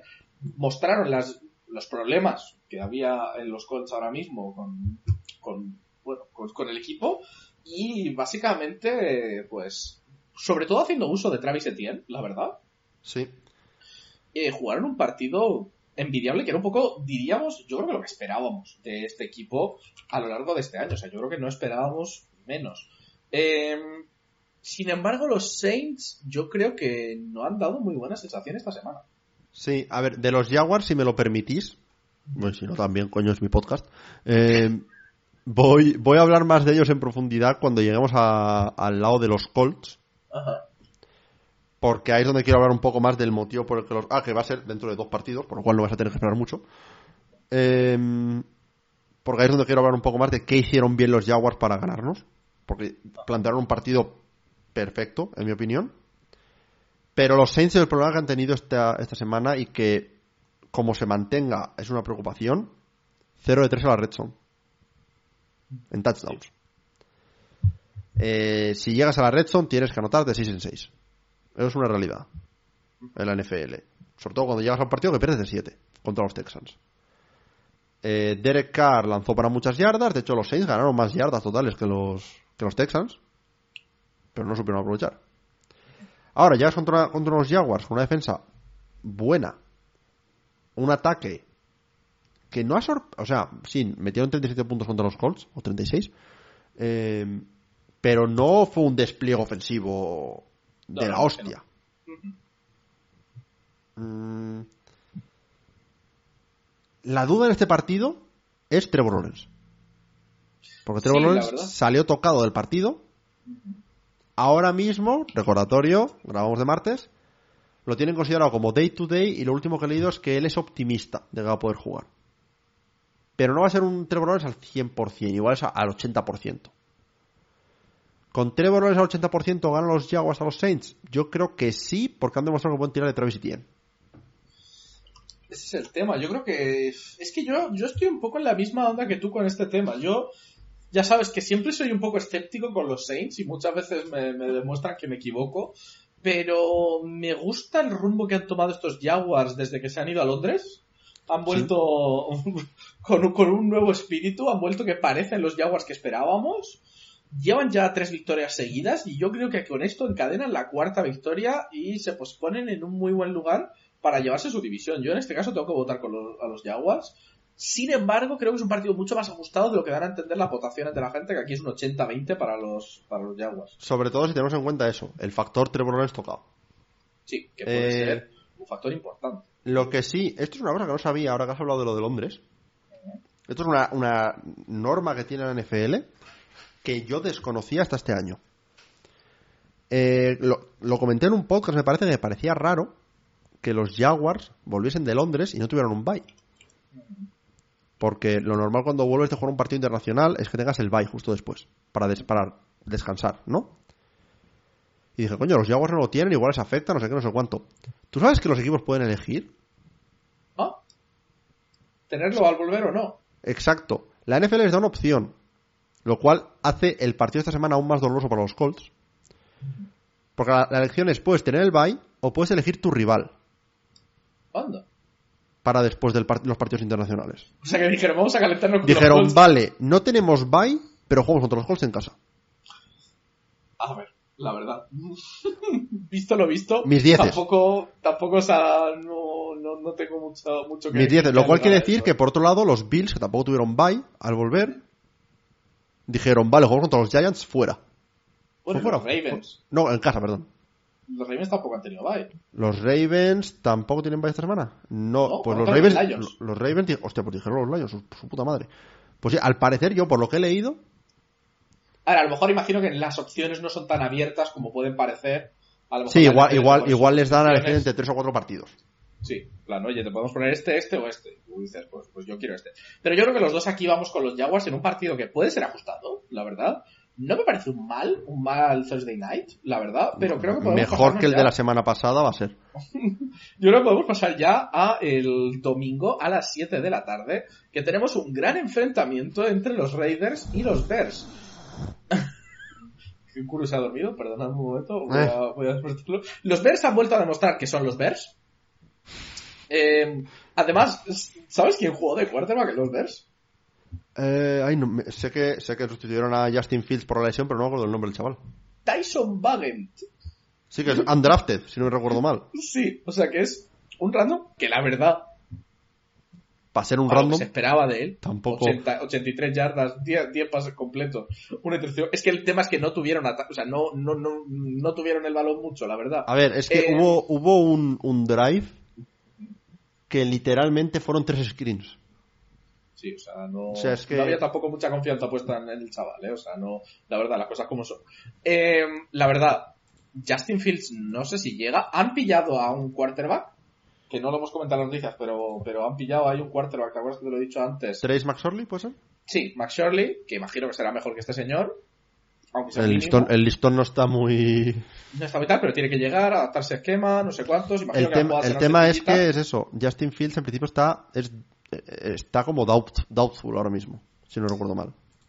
Y el tema es que los Raiders, Garoppolo no sabemos si va a jugar. Sí, que eso es una cosa de la cual se ha hablado poco, yo creo. Que es que se fue en ambulancia, ¿no? Se fue- yo lo, a ver, no he leído la confirmación, pero yo leí en Twitter durante el partido que se fue en ambulancia. No lo quise mencionar en el, en el, en el vídeo de esta semana del resumen de la semana, porque no vi a nadie hablar de ello después de, esa- de ese tal. Igual fue un troll. Pero lo que sí está claro es que se lesionó y no volvió al partido con una lesión de espalda. Y la lesión de espalda Ah, lo pues, visto ha evitado una lesión de espalda grave, por poco. Vale. Eh, y ¿Está parece que dice aquí, lo que ha dicho Josh McDaniels es Dodge a Big Bullet, que, que vamos, que eso, que ha esquivado la bala, pero todavía es incierto si jugará. Si no, ya hemos visto que Aidan O'Connell, para un partido así, igual te, El tema, el tema es que lo que vimos precisamente esta semana es que han ido con Brian Hoyer en vez de con O'Connell. Es verdad, cierto. Eh, pero lo consiguieron, o sea, quiero decir, no. Sí. A ver, terminaron yo- el partido contra unos. lo que veo aquí es o es un duelo de suplentes en el, en el cual pues sea O'Connell o sea Hoyer Da- Los da he visto- los Raiders. los he visto mejor Ujú. O si es Garoppolo y los Raiders contra los Bears con un suplente veo a los Raiders mejor así que Sí, no, yo creo que esto es clarísimo los Raiders. Incluso, una cosa te digo, si veo a Aidan O'Connell contra el equipo con Justin Fields, no sé hasta qué no, a ver yo punto si fuera si fuera Aidan O'Connell contra los Bears con Fields yo sí apostaría por los Bears Yo lo seguiría sin tener claro. O sea, los Bears encuentran la manera de perder el partido, vamos. bueno bueno eso eso decíamos contra los Commanders y ganaron de 20 Sí, bueno, pero es el único que han ganado. Bueno a ver de algún sitio tengo que tirar los argumentos yo qué que te diga Y yo diciendo que los comandos van a playoffs, madre mía. ya también Me falta una patata para el kilo o dos. O sea- la verdad, porque está la O sea, es que te digo, el, el- el nivel del porro que te has fumado. Bueno, pero bueno, puedo corregir en seis semanas y... y luego Ah, no, sí, sí, eso siempre. Y luego, como les vaya bien a los comandos, puedo decir, os lo dije. Ah, Entonces puedo, esa es la puedo buena. ser el capitán a posteriori, que siempre mola. Eh, si, si continuamos con el siguiente partido que tenemos en esta franja horaria, volvemos a hablar del equipo del que viste Kuru hoy, en contra el equipo de los marroncetes, eh, en los Cleveland Browns contra los Indianapolis Colts, los Browns que vienen de ganar a los 49ers con un despliegue defensivo, la verdad, donde un partido de los 49ers las lesiones han sido su peor enemigo y un field goal fallado no les permitió al final llevarse el partido, que se lo Ujú. podrían haber llevado. Y los Colts que por otro lado pues están han tenido yo creo que esta semana han- hemos gafado a todo lo que podíamos gafar. Sí. Yo le pedí perdón a Garner Minshew, he gafado a Garner Minshew. Eh, hablé de Jimmy Guapopolo, acabó yéndose lisiado en, en camilla. Eh, Kuru dijo que esta semana, como votaban los 49ers, era la semana que los 49ers perdían. Eh, Y luego al final del podcast dije que, que, que, que no, que era imposible. Es que dije, como he votado a los 49ers, pierdo los, los 49ers. Y dije, no, no, ni de coña. El no, no, ni de coña fue lo que confirmó el gafe. Sí, o sea, ya, ya, ya fue la confirmación de la confirmación. Em, A ver, tenemos ahí a, eso- a esos Browns que, que bueno, y bueno, si quieres cuéntanos un poco la historia de los Colts. a ver, voy a quitarme los Browns de en medio lo primero. El rendimiento de esta defensa de los Browns, ya que estamos ante una semana en la que probablemente Deshaun Watson no juegue otra vez, me parece. Voy a hablar bien de los Browns por una vez. Es puto histórico lo que están haciendo los Browns. O sea, eh, si no me equivoco, leí hoy un stat que los Browns conceden solo un 30% de terceros downs eh, convertidos. El siguiente, que es la mejor marca de la NFL, el siguiente equipo concede más de un 50. Joder. Muy bien. Solo han concedido un poco más de, creo que como 1002 o 1020 yardas en todo lo que vamos de temporada. No, no, es el equipo que, dele- que vamos, que lleva 77 puntos en contra, o sea, 77 puntos en contra que, que, que realmente... Pro- promedia, teniendo en cuenta que han tenido un bye, a unos. ¿Qué? 15 Ujú. por partido. Es una locura. Sí, sí. Eh, PJ Walker no jugó bien, No, eso es un hecho, pero oye, sacaron el partido. Sí, no, a ver, sacaron el partido como pudieron, eh, jugaron muy bien ese juego de carrera que les permitió básicamente mover el partido y básicamente es que la defensa era la que decidía lo que hacía el ataque de San Francisco. Sí. Y, y así es como ganas partidos en la NFL. Cuando no tienes un buen ataque. Y, justo ahí me permite perfectamente para enlazar, como si lo hubiera preparado, con el partido de los Colts. He hecho un hilo en Twitter. Rara vez que hago yo un hilo en Twitter hablando de algo de táctica, porque sabéis que no lo considero mi punto fuerte. Pero es que este caso me parece un game plan tan perfecto por parte del, defensivamente hablando, por parte de los, de los Jaguars, que tenía que hacerlo. Los Jaguars, según Ryan Kelly, el, el center de los Colts, estuvieron en su defensa base en prácticamente todos los snaps. Estamos en 2023. Un año en el cual la defensa base de, un montón de equipos es níquel. No, los Jaguars estuvieron en defensa base. Si me equivoco, son una, una defensa 3-4, creo. Pues defensa base. Claro, defensa base, buena contra la carrera. Básicamente le dijeron a los Colts, no tienes cojones a ganarme pasando. ¿And it was true? Claro, el tema es que aquí es donde viene el, el, el plot twist. Shane, esto, eso lo hicieron ya en semana 1 a los Colts y les funcionó. El partido estuvo más apretado, pero les funcionó. Shane Steichen dijo, nah, esto no me lo vais a hacer. Y pese a que los Colts corrieron como cabrones contra los Titans, el primer drive fueron 11, 11 pases, 4 carreras. Y Garner Minshew completó un 8 de 9, un, no, un, un 9 de 10 o algo así, completó. Pero claro, ni un solo pase fue de más de 10 yardas aéreas. Así que los Jaguars dijeron, ah, que no me testas profundo, yo no me abro. no, claro que no. Yo no me abro. Hasta que no me testes profundo, yo no me abro. Fue Minshew a empezar a testar profundo y acabó lanzando tres intercepciones. Pues claro, ahí es donde ganaron el partido los Jaguars. Y, y es que, por mucho que yo quiera ahora empezar a intentar argumentaros, bueno, a ver, con PJ Walker, pues igual podemos contener este ataque y sacar algún punto, tal. Es que, contra esta defensa de los Browns, como jueguen como juegan los Jaguars, con el mismo game plan, si sacamos un touchdown en todo el partido, ya me digo con un canto a los dientes contra esta defensa de los Browns. Dicho esto, voto por los Colts. A ver, yo aquí tengo un dilema moral, ¿eh? Ya, a, eh, a ver, si quieres votar por los Browns, te puedo dar la baza de que me parece que Deshaun Watson es duda. Pero En plan, doubtful para el partido. A martes. Te doy. Mira, voy a, voy a- voy a ser más. Por primera vez en la historia del Tailgate, dada la situación de que los Browns probablemente nos metan los pelos, te voy a dar la opción, si quieres, de poner la primera pick condicional de la historia del Tailgate. Me parece correcto, me parece correcto. Si juega de Sean Watson, tienes que votar por los Colts y cambiar antes del partido Sí, sí, sí. la sí. pick a los Colts. Asumimos, asumimos. eso. Si no juega Deshaun Watson, te dejo votar a los, a los Browns. Perfecto, perfecto. Yo creo que lo trato. dejamos así. A Y- cambio, a cambio, yo esta semana o en algún punto de la temporada, si quiero hacer alguna pick condicional, puedo hacer una. Una, sí. Sí, perfecto. Vale, perfecto. bien. Continuamos con el siguiente partido que tenemos, que tenemos duelo entre dos equipos azules y rojos, uno con un uniforme más bonito que otro, la verdad, los Buffalo Bills, lo siento, pero ganan a los Patriots en color azul. Y no va a ser el único que ganen. De, de los Bills es muy bonito.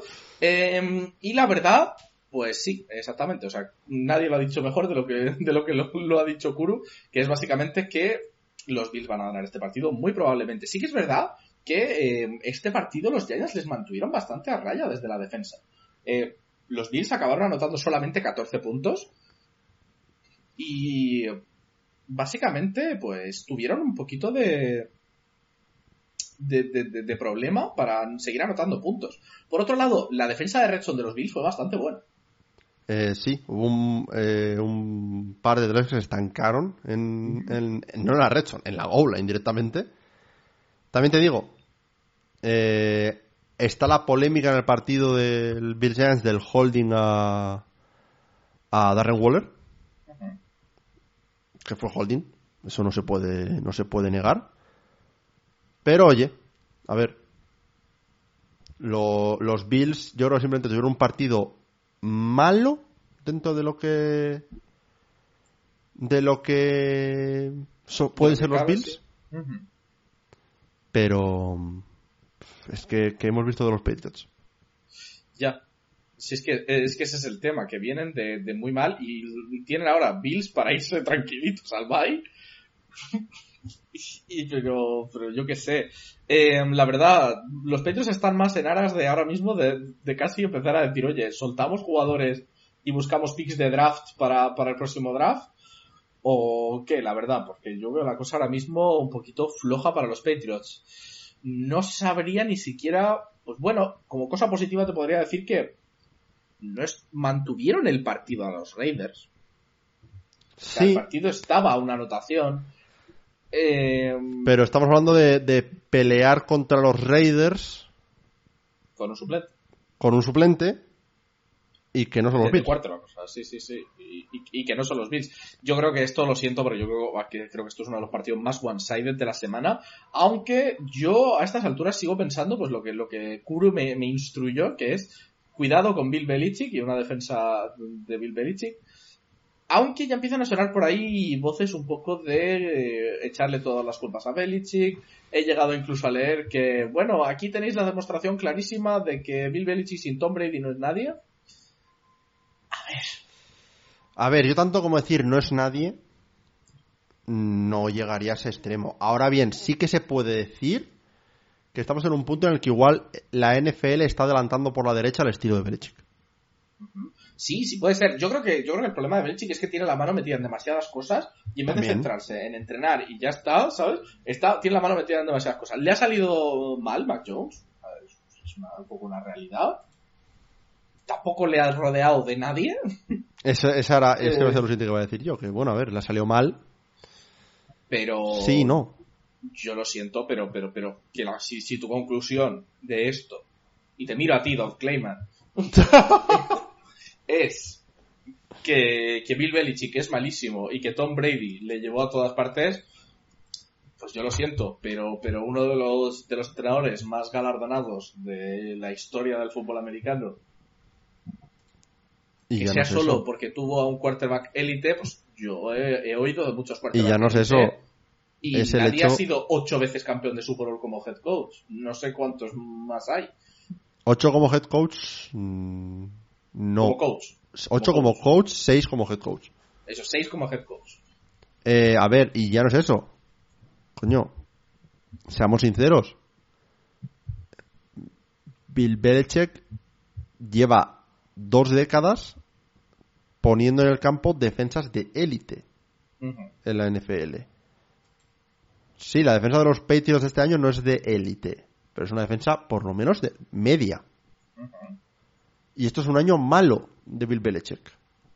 O sea, sí, puedes, puedes eh, ir a argumentar que tuvo la suerte de haberse emparejado con el GOAT a nivel de quarterback y que Eso está claro. Y que sin Brady no se lleva las seis Super Bowls, vale, pero Brady, las seis Super Bowls que tuvo en New England, no se lleva las seis sin, sin Bill Belichick. Mismamente la de, la de los Seahawks, por ejemplo, no se la lleva. Por poner un, un único ejemplo. Pero que igualmente me parece un argumento malo, porque me parece un argumento completamente reduccionista y simplista a unos niveles extremos. Es decir, ¿cuántos quarterbacks élite, nivel Brady? O sea, vale, no hay muchos quarterbacks nivel Brady en la historia de la no, no, nivel, nivel Brady, ninguno. Pero... No, pensando en galardones, ¿eh? pensando en nivel de juego. Podríamos hablar de Peyton Manning. Por ejemplo, sí. Vale, ¿cuántas Super Bowls tiene Peyton Manning? Dos y una le carrilearon. Es decir, si todo es si todo es debido al quarterback por ambos lados, ¿por qué? ¿Sabes? ¿Por qué Peyton Manning no tiene más? Claro, a ver, y al final también me parece muy reduccionista el hecho de que se argumenta de que durante todos los años de, Brady en New England se hablaba, no, es que tiene a Belichick. Y como Brady luego se fue y Brady ganó un anillo justo, justo después de irse, el talento era Brady. A ver, Brady, sin duda, del mismo modo que he dicho que, que Brady sin Belichick no gana todos los anillos, Belichick sin Brady tampoco. También te digo, Tom Brady se fue de Bill Belichick a Bruce Arians. No se fue de, de Bill Belichick a que le entrene, yo qué sé, Josh McDaniels. Josh McDaniels, por ejemplo, o Brandon Staley. ¿Sabes? A ver, ni, ni todo es bueno ni todo es malo. Y, y, eh, Tom Brady, cuando, el año que ganó la Super Bowl con los Buccaneers, tenía una defensa de la hostia también. Tenía a Gronk, que se lo trajo consigo. Tenía a Mike Evans, tenía a Chris Godwin. O sea, posiblemente a nivel de armas, salvo el año que tuvo a Randy Moss, o el par de años que tuvo Randy Moss, puede que no haya tenido mejores armas en toda su carrera. Que no le quito mérito a Brady. Yo, yo, ya te digo, yo para mí el problema es que yo creo que Bill Belichick debería decidir una cosa o la otra, o general manager o head coach, yo creo que las dos no le está yendo bien, y creo que es una de las cosas que está afectando al equipo. O sea, yo creo que esta semana de bye que van a tener después les debería venir para reflexionar cuál debe ser el rumbo del equipo este año, porque la verdad el proyecto pintaba normalillo, pintaba media tabla, pero no pintaba de irse al bye 1-6. Como probablemente se van a ir porque obviamente los dos votamos a los Bills. Exactamente. Continuamos con el siguiente partido y tenemos un duelo divisional de la NFC East entre los Washington Commanders y los New York Giants. Los Giants que justo acabamos de hablar de ellos hace un momento como un equipo que consiguió aguantarle el tipo bastante bien a los Bills sin Daniel Jones, pero con la vuelta de Saquon Barkley. Eh, yo creo que el énfasis en, en, por qué los Giants consiguieron aguantar ese partido, por un lado porque la defensa jugó un muy buen partido y por otro lado pues porque básicamente eh, si bien su, eh, su quarterback pues no era Daniel Jones, era Tyler Taylor, ¿no? Tyler Taylor. Pues básicamente lo que hizo fue soltar el balón muy rápido casi todas las veces que lo tenía y simplemente intentar tal, porque la línea ofensiva de los Giants ya sabemos que, es regular. Y por otro lado tenemos a los Commanders que a mí me sorprendieron un poco, pues ganando a Atlanta, pues digamos que medio cómodamente, ¿no? Sí, a ver, sobre Tyler Taylor voy a decir que jugó más convencido que lo que he visto jugar a, Daniel Jones en toda la temporada. También te digo. Eh, defensivamente jugaron un muy, buen partido contra los Bills. Oye, por mucho que los Bills no tuvieran su mejor partido, con a salen a 14 puntos. Es un buen partido, defensivamente hablando. Me da igual lo que me digas. Eh, podrían haber ganado el partido de no ser por ese holding eh, a, a Darren Waller Ahora bien, no son un equipo que me haya demostrado mucho. No sé si jugará Daniel Jones o jugará Taylor Taylor esta semana. Yo no veo muy claro si Daniel Jones va a estar, pero no lo sé, la verdad. Pero te digo, no veo mucha diferencia con un cuarto u otro ahora mismo con lo que hemos visto esta temporada. El tema con los Commanders es que son tan irregulares. Ya, eso es un tema que, a mucha gente le genera un poco de pregunta con los Commanders. Yo, es que ya te digo, sí, son irregulares. Eh, pero en su irregularidad van 3-3, ¿sabes? Claro, claro, pero... Mm, o sea, quiero decir, consiguen cerrar partidos que ya es más de lo que puedo decir de los Giants. Sí. Eh, han cerrado partidos contra, contra Falcons. con- Eh, casi lo cierran contra los Eagles. Sí, han ganado Broncos, que bueno, y han Han ganado ganado. Cardinals. O sea, no han jugado contra grandes equipos, pero es que los Giants están ahora mismo en la categoría Cardinals, están en la categoría Broncos, un equipo 5. ¿Podríamos argumentar que contra mejores oponentes? Sí, pero siguen siendo un equipo flojo, con una línea ofensiva lamentable. Y, a ver, Saquon podría salirse. Podría pasar. A ver, también te digo, creo que parte del motivo por el que los Giants no pudieron cerrar el partido contra los Bills, ahora que mencionan a Saquon, yo creo que Saquon la semana pasada no estaba para, esta semana pasada no estaba para jugar. Porque el par de situaciones que tienes primera, segunda y gol en la 1 y no manda a Saquon de cabeza contra contra la línea me genera duda, la verdad. No sé. eh, estoy en parte autoconvenciéndome para votar a los Giants. Me estoy queriendo autoconvencer, pero es que Tírale, que- tírale. no, no puedo. No, no, no puedo. Porque es que todo lo que estoy diciendo como negativo de los Commanders lo puedo decir de, de negativo de los Giants también. Es que basta con, con ver algunas cosas como que, yo qué sé, no sé. Es que los, los Giants mucho me tienen que demostrar para... Sí, han tenido rivales mucho más difíciles. Eso es la realidad. Sí. O sea, quiero decir. Que sí, han enfrentado a Cowboys, 49ers, Seahawks, Dolphins, Bills. ¿Sabes? O sea, No, no, es un gauntlet lo que han jugado los, los Giants. Pero necesito ver mucho más de los Giants como para decidirme a apostar por ellos. Mira, ¿sabes qué? Spicy Pick. Ok, go ahead. Me gusta, me gusta. ¿Quieres? Spicy Pick. Antes de que te arrepientas, pasamos al siguiente partido. Este- esta vez tenemos a los Atlanta Falcons, que justo vienen de perder contra los Commanders, contra los Tampa Bay Buccaneers, que eh, vienen de perder esta semana. Contra los Lions. Eh, habían tenido su bye, han perdido contra los Lions en un partido donde básicamente los Lions no han dejado que el ataque juegue. Hemos visto ya un poco, yo creo que los Lions han sido la medida un poco de cómo de buenos son los, eh, los Buccaneers. Y yo creo que podemos afirmar sin temor a, a duda mitad de tabla. Que es más o menos lo mismo que podemos decir de los Falcons. Los Falcons que igual son un poco más mitad baja. Porque Desmond Reader lo veo un nivel por debajo de, de Baker Mayfield. Claro, Baker Mayfield está haciendo una de sus mejores temporadas, la verdad, y tiene buenas armas contra unos Falcons que a mí me da un poco la sensación de que Desmond Reader ah, y que no están sabiendo utilizar suficiente a Villan todavía. Sigo pensando El tema que es no que termino de ver cómo usan a Villan. El tema es que la forma que están jugando a, a los Fal- a los Falcons es la forma que dije yo antes que jugaron a, a Garner Minshew.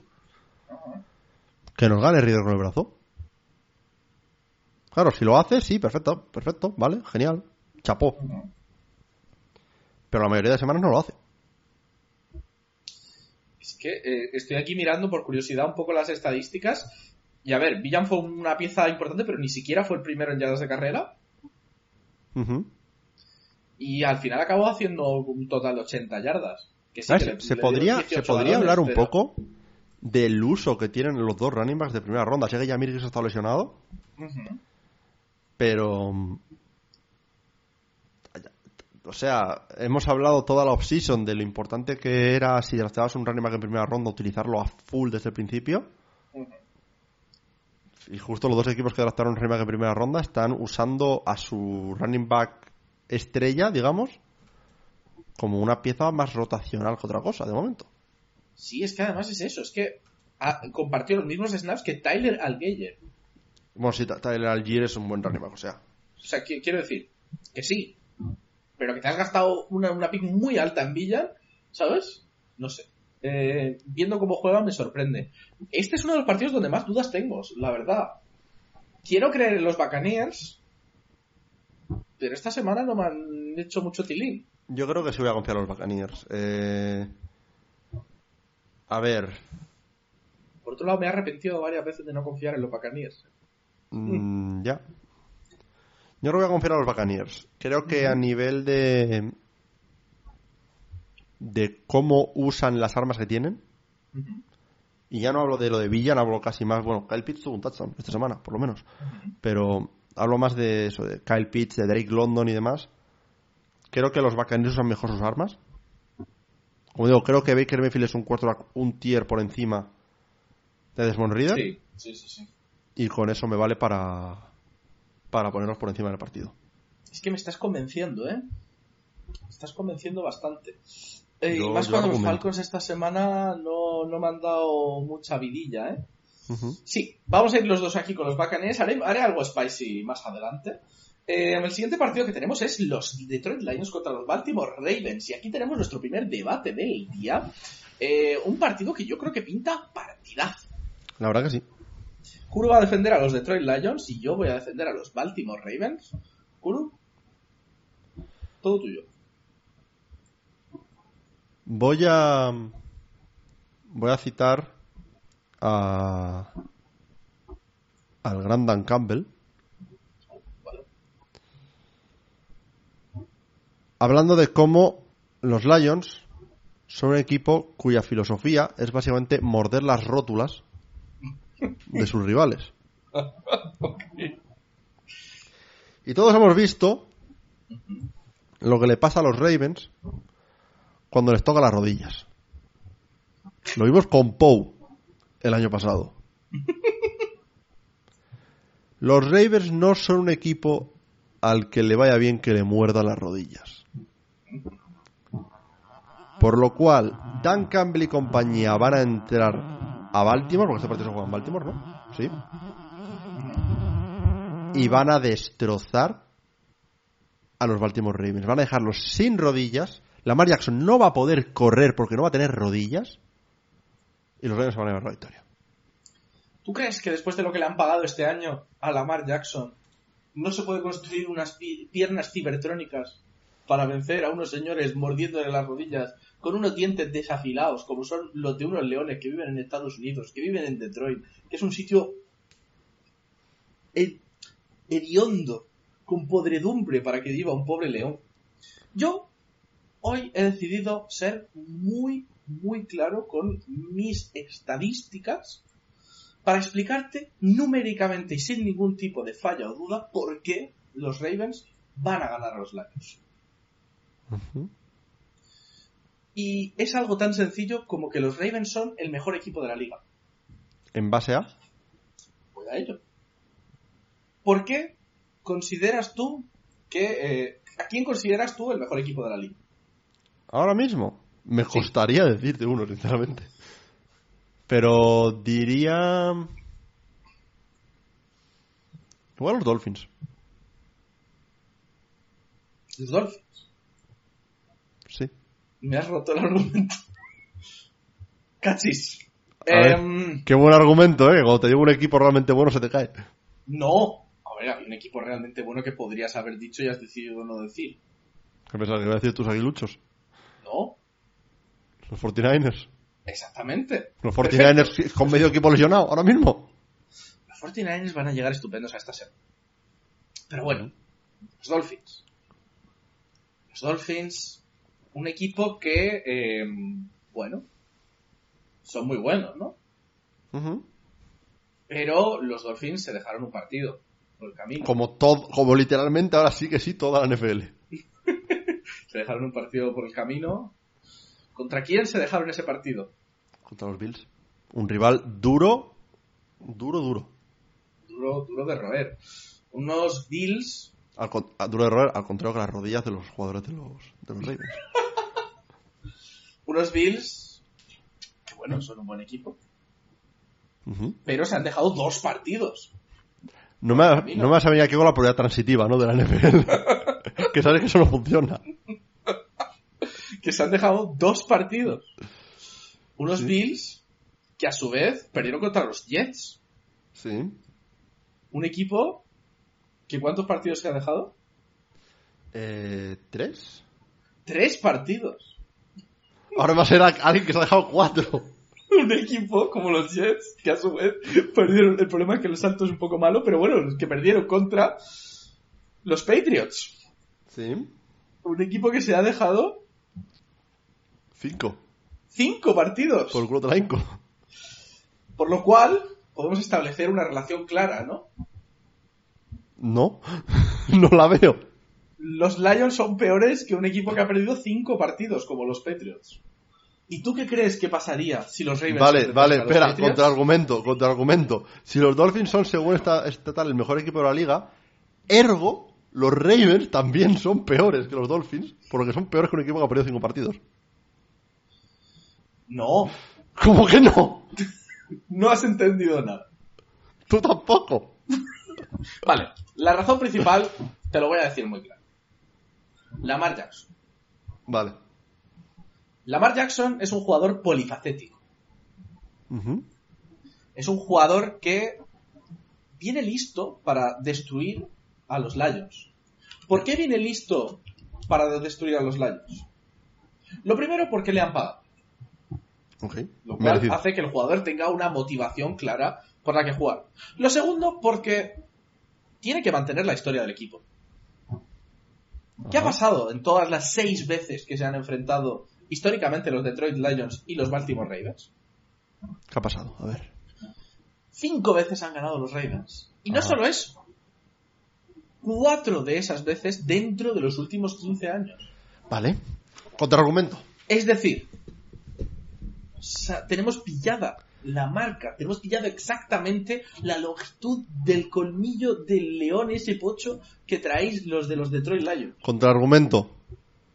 Tus Philadelphia Eagles nunca habían perdido contra los Jets. Ya ha venido Zach Milson y os ha ganado. Me da igual lo pillada que tengas la medida. Los Chiefs llevan 16 veces seguidas ganando a los Broncos y lo han mantenido. Pero, pero no, es, no es histórico. Nivel. Toda historia de una franquicia. Lo tuyo se remonta. a dos- lo, lo que tú me dices se remonta a 2015. Lo mío se remonta a no sé ni más partidos. Son más partidos, pero menos tiempo. Menos, menos posibilidad de cambiar al equipo. Exactamente.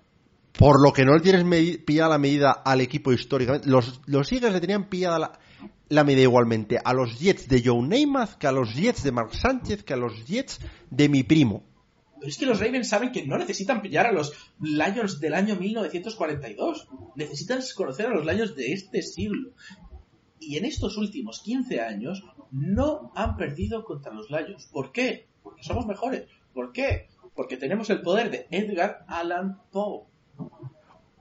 Edgar Allan Poe, Poe, la mascota de, lo- de los Ravens, que se jodió la rodilla. ¿Por qué? Porque le mordieron en la rodilla. Ya está. Durísima declaración. Durísimas declaraciones. Eh, fuera bromas. No sé a quién votar aquí, ¿eh? Yo también tengo, tengo un serio debate mental, porque los Ravens me parecen ese equipo que es capaz de tirar cualquier partido, por muy bien que vaya. Me parece que Lamar está teniendo un año muy bueno, pero que los receptores no tienen manos. Sí. Eh, creo que son eso. Ese equipo, pues bueno, vale. eh, tienen problemas en la red son. O sea, quiero decir, Sí. Han conseguido un touchdown en los últimos siete cuartos que han jugado. Sí, sí. No sé Y, si sabías y, Justin vamos. Tucker no te vais clavando seis field goals todas las semanas.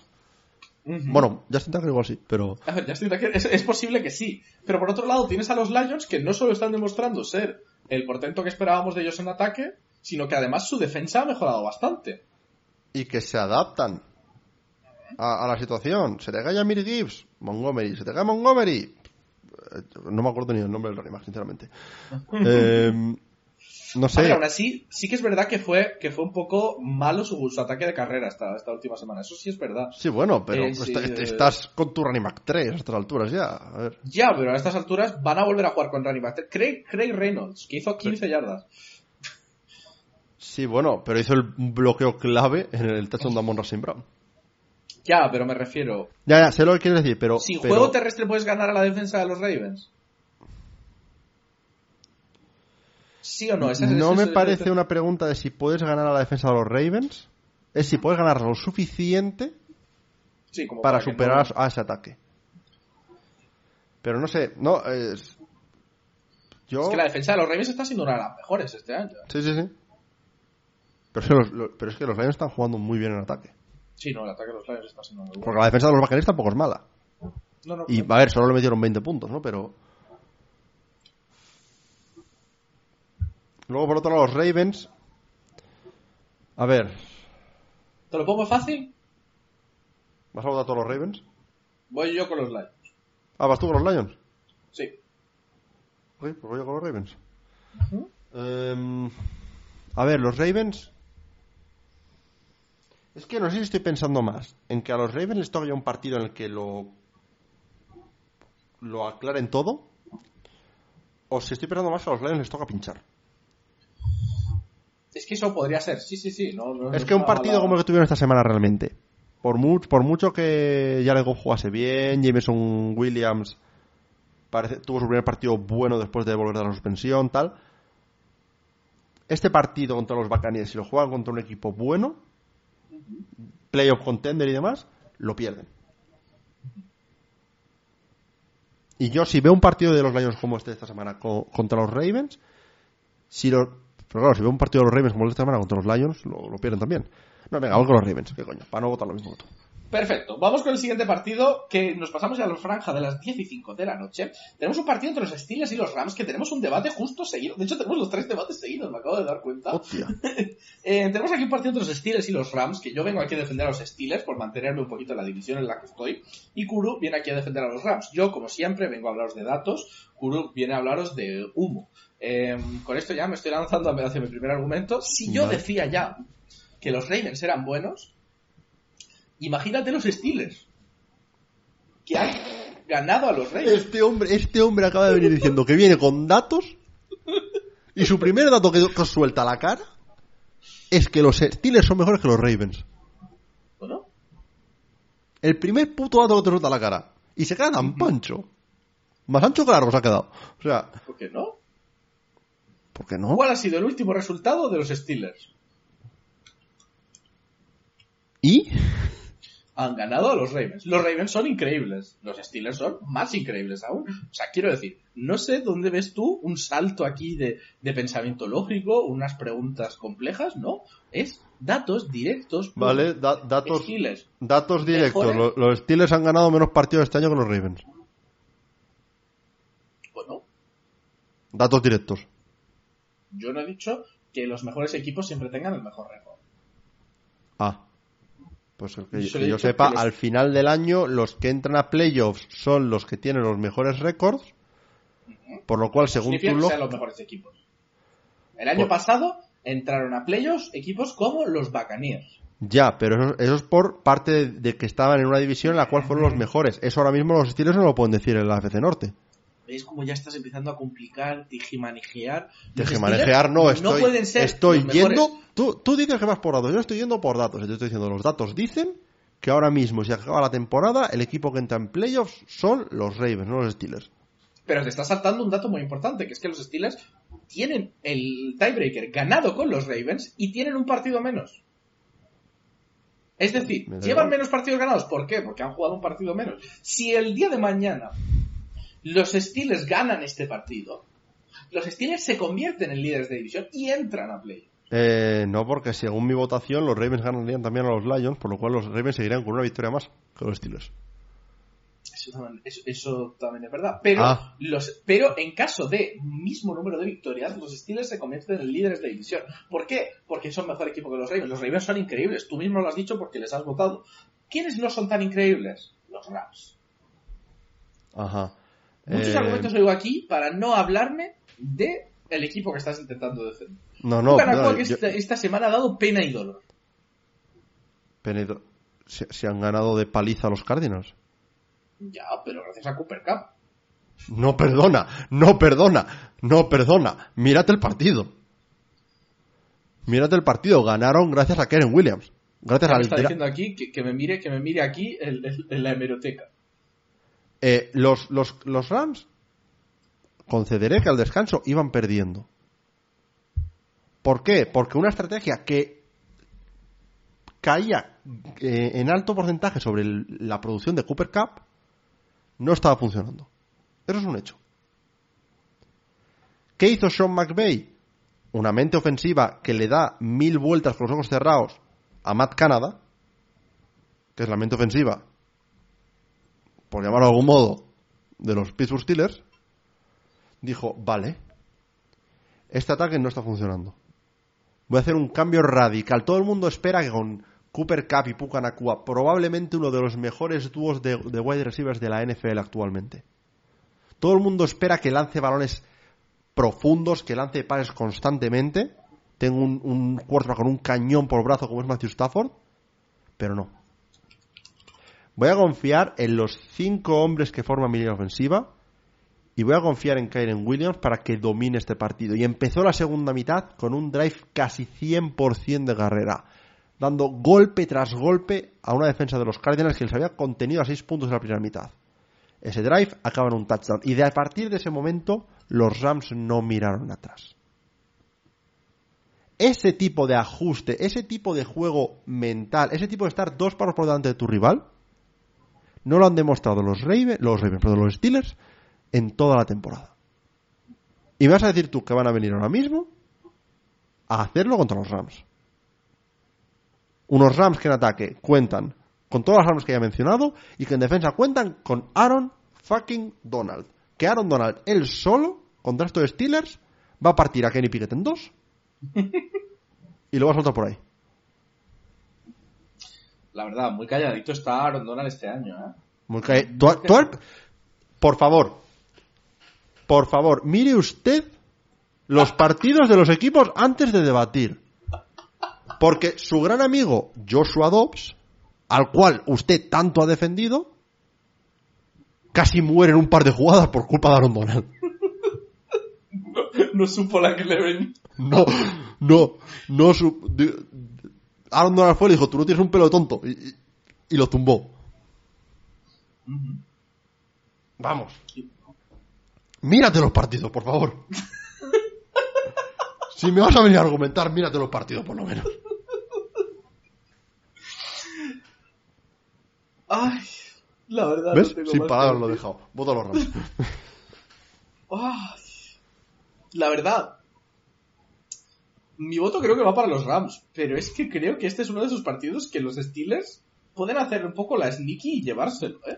A ver, la, la, estrategia ganadora de los Steelers aquí es clara, me parece. Reza porque esta defensa para los Rams en ataque. Y gana un partido más o menos como el que ganaste a los, a los Ravens.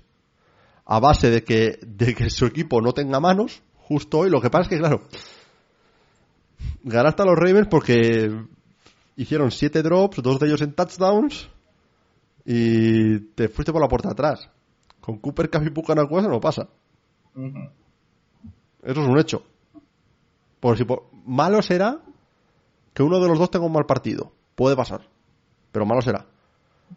Si los dos tienen un mal partido decir es que no tengo manos, es que se acaba el mundo.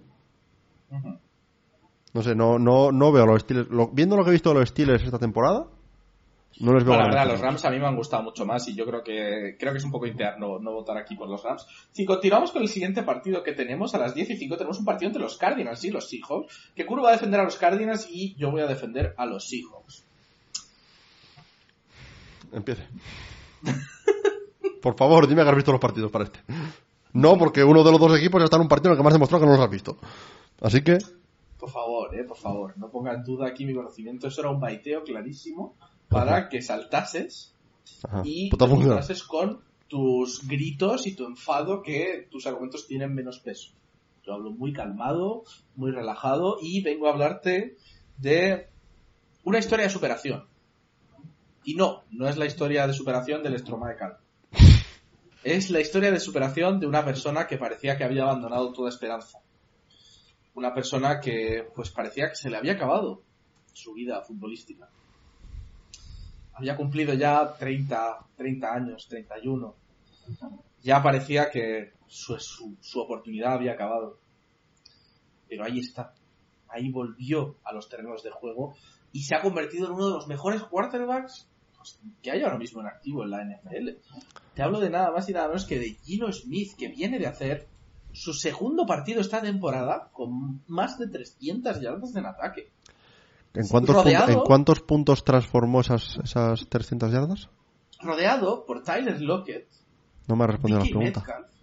y Kenneth Walker. Unos jugadores que le están dando las armas que el pobre Gino llevaba necesitando desde hacía. ¿En cuántos puntos ha transformado esas armas? Para convertirse en un quarterback ¿En, cuántos? que sea capaz de. Anotar 13 puntos en un partido de destruir a su oposición. Es un Gino Smith que después de todo su esfuerzo le pasa lo que le pasa a Justin Herbert, que es un quarterback de calibre y talla mundial, pero que esta semana su equipo no ha terminado de cuadrarle. Eh, y, claro, y, claro, el tema, el tema es que el tema es que quiero quiero tirar de, de meroteca y de cómo me has dicho que eh, pues recientemente y lo que importa es la historia reciente los Seahawks no han jugado bien. Y, toda esta historia que me has contado que es mentira de, de, de, que, de que Gino Smith es un quarterback de calibre mundial, sí, de calibre mundial de chapas, eh, recientemente lo que le ha servido es pasar para 300 yardas para hacer un, un, total de 10 puntos en 5 viajes a la red zone ante los Cincinnati Bengals. Que, que voy a utilizar tu mismo argumento. Los Cincinnati Bengals. Los Seahawks perdieron contra los Cincinnati Bengals. Por otro lado, los Cardinals ganaron a los Dallas Cowboys. ¿Qué equipo es mejor, los Bengals o los Cowboys? Los Cowboys. Los Cowboys. Los Cowboys. Entonces, del mismo modo. Ay, espera, he respondido mal eso, los Bengals. No, no, no, no, no, no, no, no, no, no, no, no, no. Los Cowboys. Es que del mismo modo que tú, por propiedad transitiva, me querías intentar vender. O sea, me estás diciendo que, porque me querías intentar vender, que como me querías intentar vender. No, estoy, estoy haciendo lo que hago siempre. Que tú, como argumentas según lo que te tenga que venir, yo te, te, respondo con tus propios argumentos. Por lo cual, o te desmonto el argumento para este partido o te lo desmonto para el anterior, pero gano igualmente. ¿Sabes qué? Yo soy... Un poco falaz, la verdad. Yo, yo soy... No, falaz no. Yo lo que soy aquí... Soy como el mejor abogado de la historia de la televisión, Sol Goodman. Mis estrategias puede que no sean buenas, pero son efectivas. Y lo que te estoy diciendo aquí es que tú, tú mismo has intentado argumentar hace escasos 5 o 10 minutos que por propiedad transitiva, como los Dolphins eran mejores que los Lions, que los, eh, que los Ravens iban a, ganar el partido.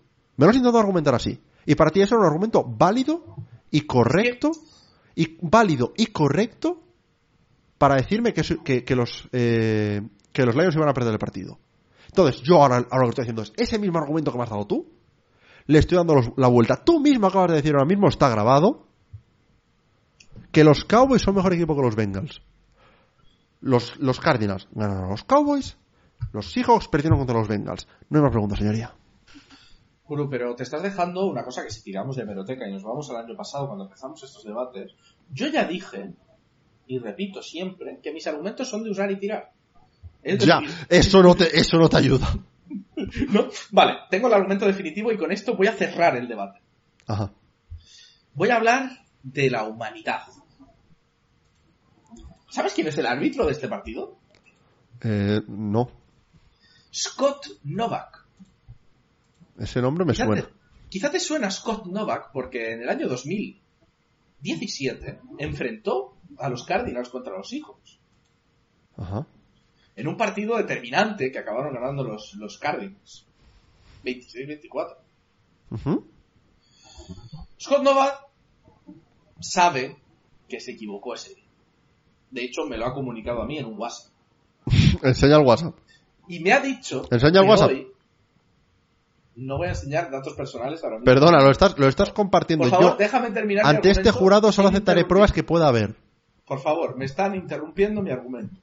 Scott Novak me ha dicho que hoy, a día de hoy, se arrepiente de haber forzado esa victoria para los Cardinals y que esta vez va a forzar la victoria para los hijos. Ah, entonces estás hablando de amaños directamente. Estás hablando directamente de amaños. Vas a ver holdings fantasma, vas a ver pass interference que no son, y vas a ver a Joshua Dobbs salir castigado fuera del campo por una cosa que ni siquiera va a pasar.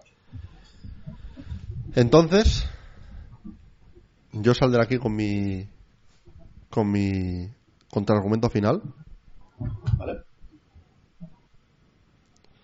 ¿De qué te sirve tener en tus filas a un quarterback categoría mundial con todas las armas, con todo ese poderío, con todas esas yardas?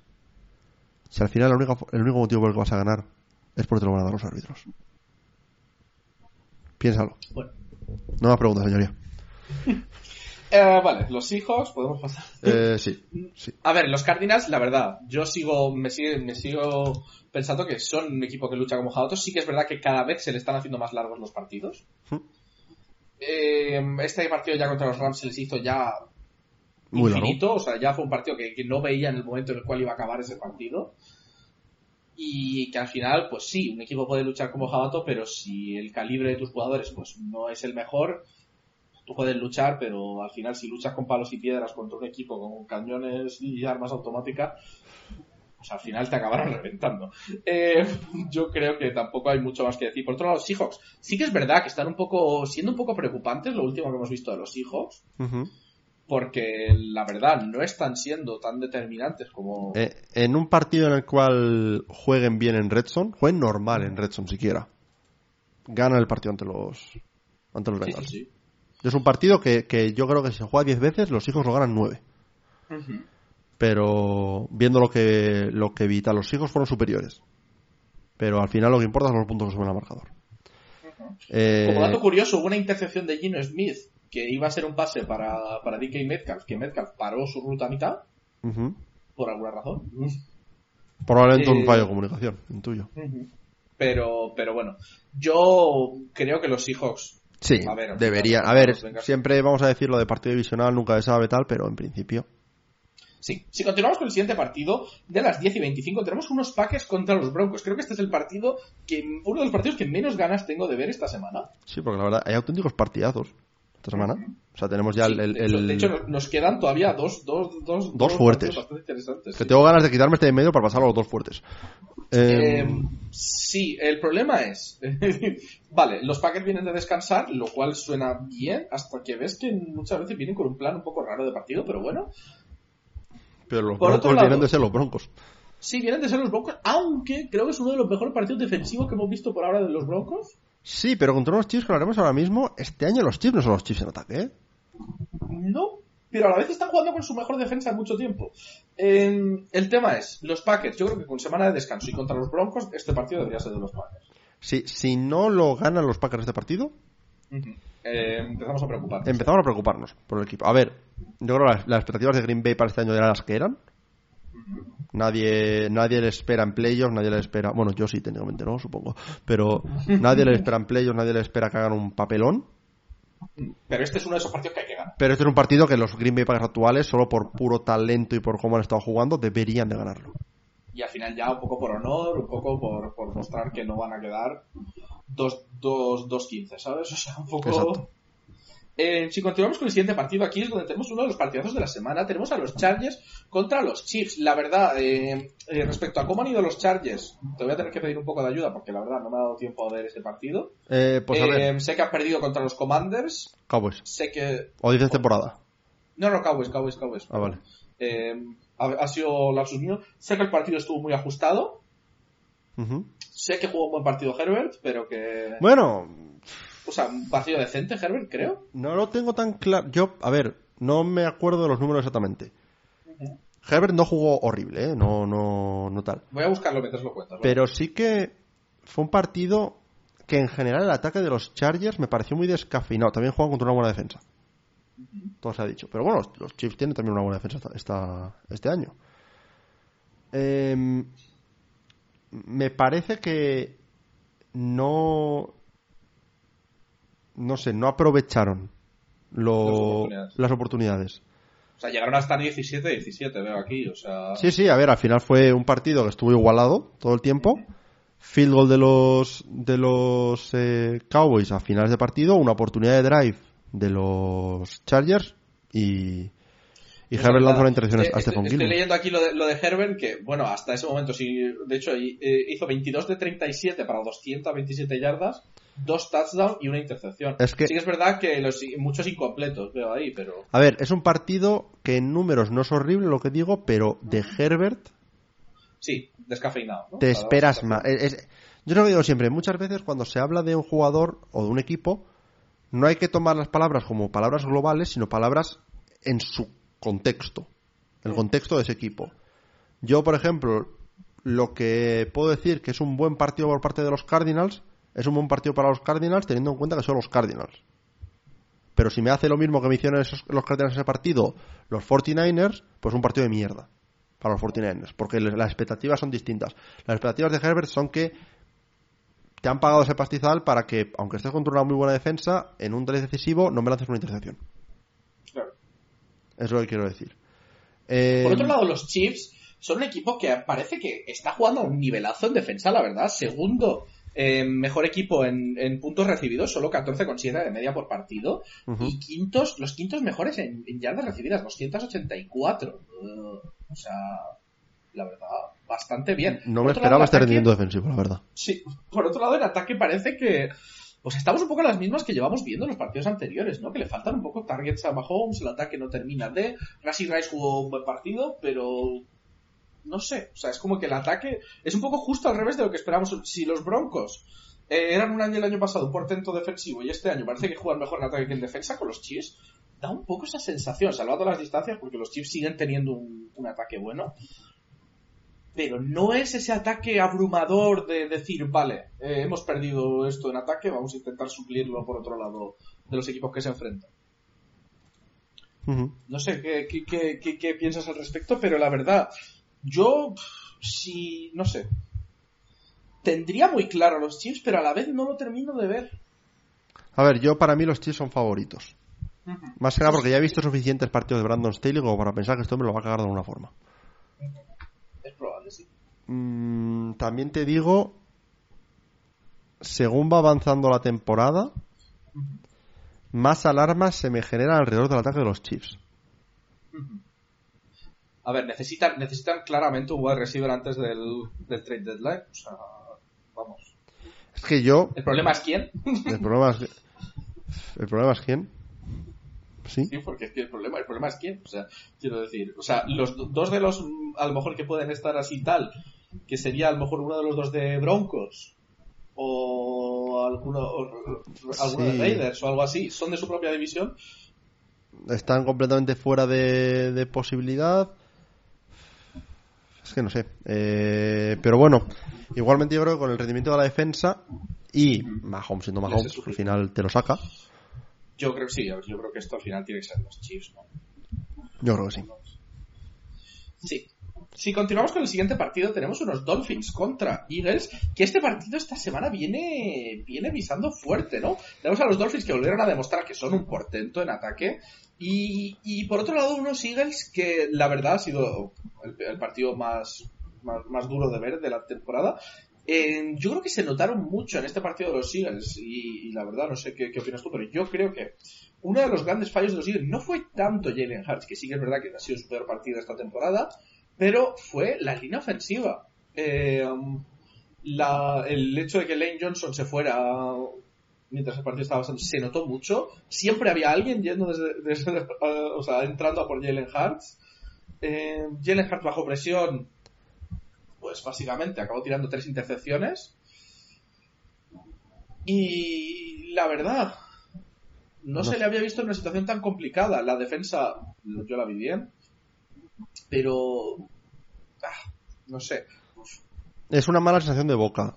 Un mal sabor de boca después de, de ese partido.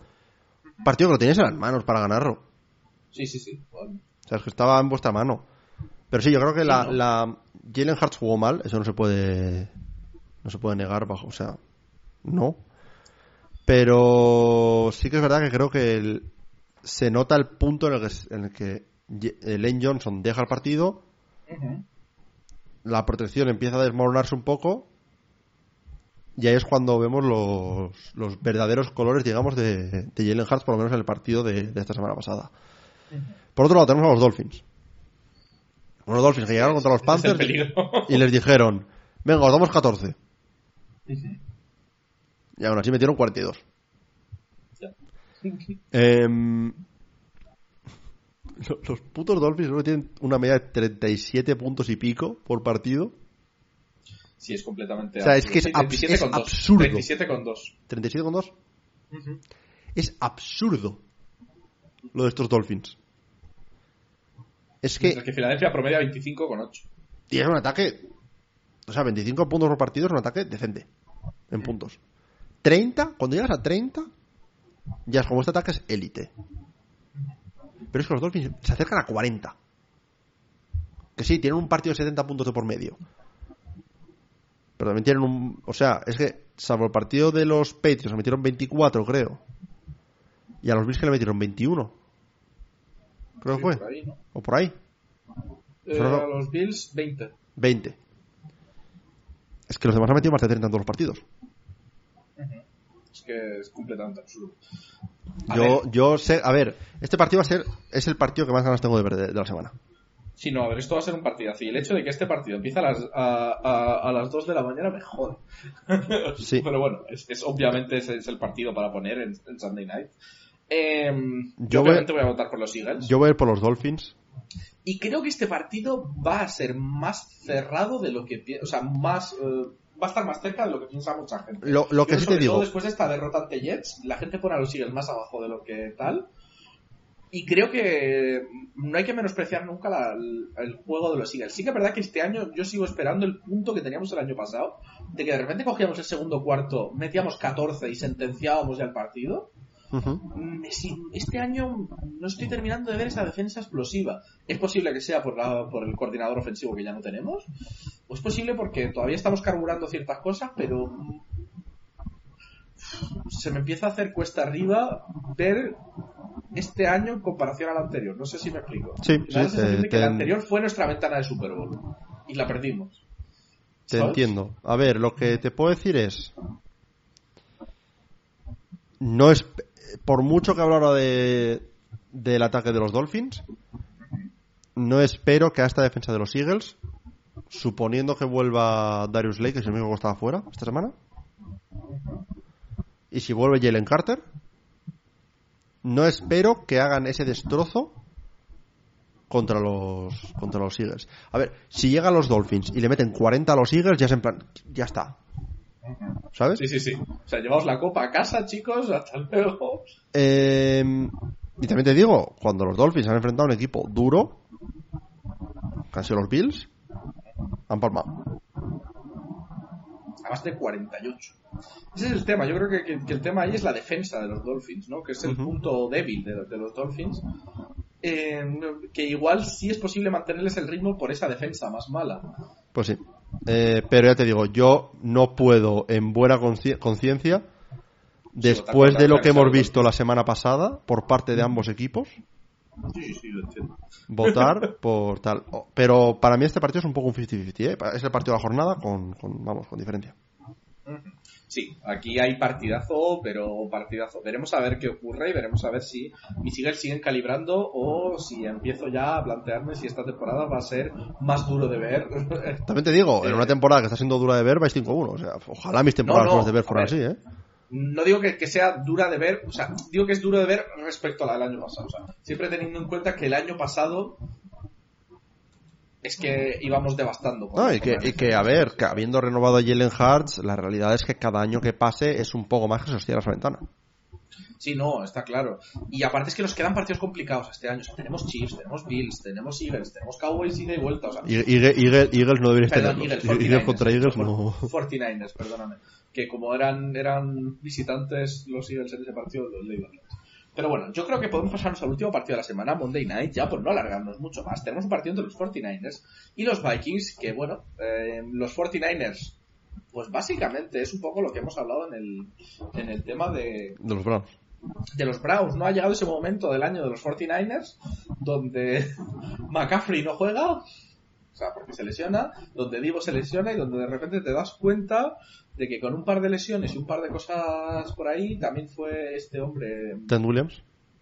sí, Trent Williams, exactamente, eh, pues de repente ya le entra un poco la presión real a Brock Purdy y le cuesta más el partido. No, desde luego, no ha sido un partido mega horrible, para nada. Pero, pues bueno, al final es, es lo que tienes, ¿no? Que, que Sí. las armas hacen mucho, tener toda esa dinámica que tienes con tu equipo hace mucho. Y tiró su primera intercepción Brock Purdy. Y los esfuerzos de, de los 49ers pues no fueron fu- suficientes. que se podría haber decidido el partido con el field goal ese si hubiera entrado el field goal. O sea, quiero decir Sí, que- y está el tema de las decisiones arbitrales en el último de los Browns y está todo lo que quieras decir. Pero al final la realidad, lo que va a quedar en el récord es que se quedaron cortos. Sí, hablábamos de qué equipo podría batir a los 49ers. Pues mira, un equipo defensivamente con defensa de muy poderoso y las lesiones. O sea, es la suma de esas dos, de esas dos circunstancias, ¿no? Ahora bien, te digo, es- tú ves a los, a los Vikings que hemos visto hasta ahora, que no tienen una defensa de élite, ni mucho menos. Acaban de ganar a- de una anotación a Tyson Bagel. Es que es eso. O sea, quiero decir, Podemos hablar de lo de Brock Purdy, de si es élite, si no es élite, si no sé qué, que no sé cuánto. Pero, a ver, como dato, bue- como dato positivo, te voy a decir aquí, justo estaba leyendo, me parece bastante fuerte. Eh, Kirk Cousins va primero en pases de touchdown. sí. Empatado, o sea, em- empatado primero en pases de touchdown, empatado segundo en yardas de pase. De 2023. O sea, Pero el partido es en prime time. Ya, ya, pues, sí. A ver, no, a ver, yo tengo claro aquí, aquí tengo que ir con los 49ers. Quiero decir, incluso aunque se hayan caído esta semana, los Vikings no son la defensa de los Browns. Y básicamente ahora mismo parece la mejor defensa de la liga, la verdad. Parece no, o sea, podría argumentar que son la mejor defensa de la historia casi. A nivel de números. Veremos a ver, veremos a ver si sigue manteniendo ese nivel. ¿Qué puntos les das en este último partido? ¿Cuántos crees que se anotarán en un 49ers Vikings? Voy a poner 40. Yo voy a ir con un modesto 35. Por grupo traico. Eh, equipos en bye esta semana, que no lo hemos mencionado me parece. Tenemos a los Panthers, a los Bengals, a los Cowboys, a los Texans, a los Jets y a los Titans. Muchos equipos en bye esta semana, solo tenemos 13, 13 partidos. Y la semana que viene no hay byes. Lo cual me parece como en plan, una semana 6, la siguiente 0, luego 4, luego 4, luego 6 otra vez. Sí, es un poco, es, es un poco lo, que tiene esta semana. Ya sabéis que el tema de los bytes siempre nos, nos, nos cambia mucho las semanas. Hace que una semana tengamos que hablar de 16 partidos, otra semana de 13. Eh, como estamos viendo ahora. Aún así eh, nos alargamos a dos horas y pico de podcast igual porque somos como somos, pero bueno. como siempre. Em, simplemente por coger esos equipos de los que están de bye, una, pinz- un- o sea, una frase de cada equipo, si quieres una cosa positiva, una cosa negativa, de los Panthers. Pues que lo que hemos dicho antes, ¿no? Que Frank Reich ya no va a tener el control de, la- de las jugadas. Ujú. Cosa negativa, van 0-6. Eh, los Bengals. Yo creo que va a ser la semana que Burro va a poder descansar y volverá, volverá con un Burro 100% sano y con un ataque con más esperanzas. Y que, yo que sé, la defensa ha jugado mejor. Sí, yo diría que los que el burro que hemos visto hasta ahora, estas últimas par de semanas, estaba al 90% igual en vez del 100%. Y ya debería volver al 100%. Cowboys, la verdad, no tenían mejor manera que para irse a un bye que con un buen partido en ataque y un partido nada malo en defensa. Texans, pues son uno de los, una de las grandes sorpresas Los, positivas los, de los, este Te- año. los Texans no pueden no, no se veían con tres victorias. Han igual el número de victorias que tuvieron el año pasado. O sea, los Texans Los pueden ahora perder todos los partidos que quedan y están igual que el año pasado. Los Jets irse 3-3 después de lo que les ha pasado no, no es ni tan malo. Y irse con esta victoria ante, ante los Eagles tiene que subir el ánimo por, por vamos, por narices. Y de los Titans podemos decir que qué miedo ver a los Titans sin Tannehill. Mira que con Tannehill regular, pero sin Tannehill ya es... Sí, Yo, yo, de- yo post-bye pongo a Will Levis y, y cierro los ojos. Y yo creo que con eso podemos hacer un repasito muy rápido de nuestras predicciones, que siendo 13 lo podemos hacer very, very quickly. Eh, yo digo los dos equipos, Kuru dice el que ha votado él, si los dos hemos votado el mismo, pues yo no digo nada y si no, digo el opuesto. Voy para allá. Jaguars Saints, Jaguars, Raiders Bears, Raiders, Browns Colts, Colts, Browns condicional, eh, Bills Patriots, Bills, Commanders Giants, Giants, Commanders, eh, Falcons Buccaneers, Buccaneers, eh, Lions Ravens, Ravens, Lions, eh, Steelers Rams, Rams, Cardinals Seahawks, Seahawks, Packers Broncos, Packers, Chargers Chiefs, Chiefs, Dolphins Eagles, Dolphins. Eagles y 49ers Vikings 49ers.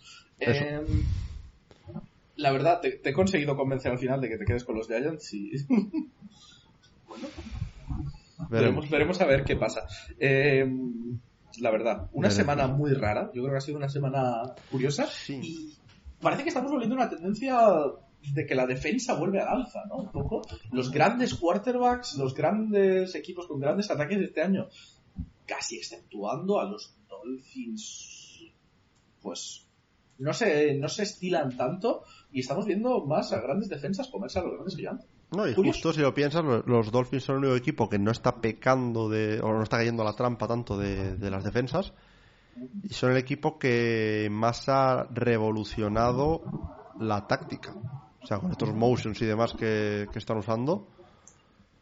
Eh, Bueno, eso y que tienen un, un puto equipo de Usain Bolts. Que también ayuda. O sea, parece un equipo de Ultimate Team. Sí, totalmente. Pero- La verdad, pero sí. equipos de Ultimate Team al malo. Sí, la verdad que sí. Eh, Pero eso, la verdad, eh, curioso ver eso. La verdad, esta semana pasada mm, me costó verme todos los partidos. No te voy a mentir. Porque es que hubo algunos bodrios importantes. sí, Y- pero esta semana tiene mucho mejor pinta. La verdad. sí, la verdad es que sí. Eh, si nos metemos en algo así rapidito de, de off topic, Ujú. ¿Tienes algo por ahí? Eh, em, sí, te quería, te, te quería preguntar si hay algo que vaya a salir ah, de aquí a final de año que te haga ilusión. De pelis. De peli, de juego, te dejo, te dejo que seas creativo. Pues por una vez, por una vez, a ver, te podría hablar de que obviamente está Spider-Man 2. Literalmente este, este viernes. No me lo voy a comprar de salida porque tengo. Estoy pasando el Cyberpunk ahora mismo. Y me voy a pillar el Mario nuevo. Así que. Tengo ahí para tal. Ti- ti- Tienes cosas que... tengo cosas. Me, igual me lo en Navidad. Pero. Actually, I'm going to talk about a movie. ¡Ostras! Voy a decir una peli.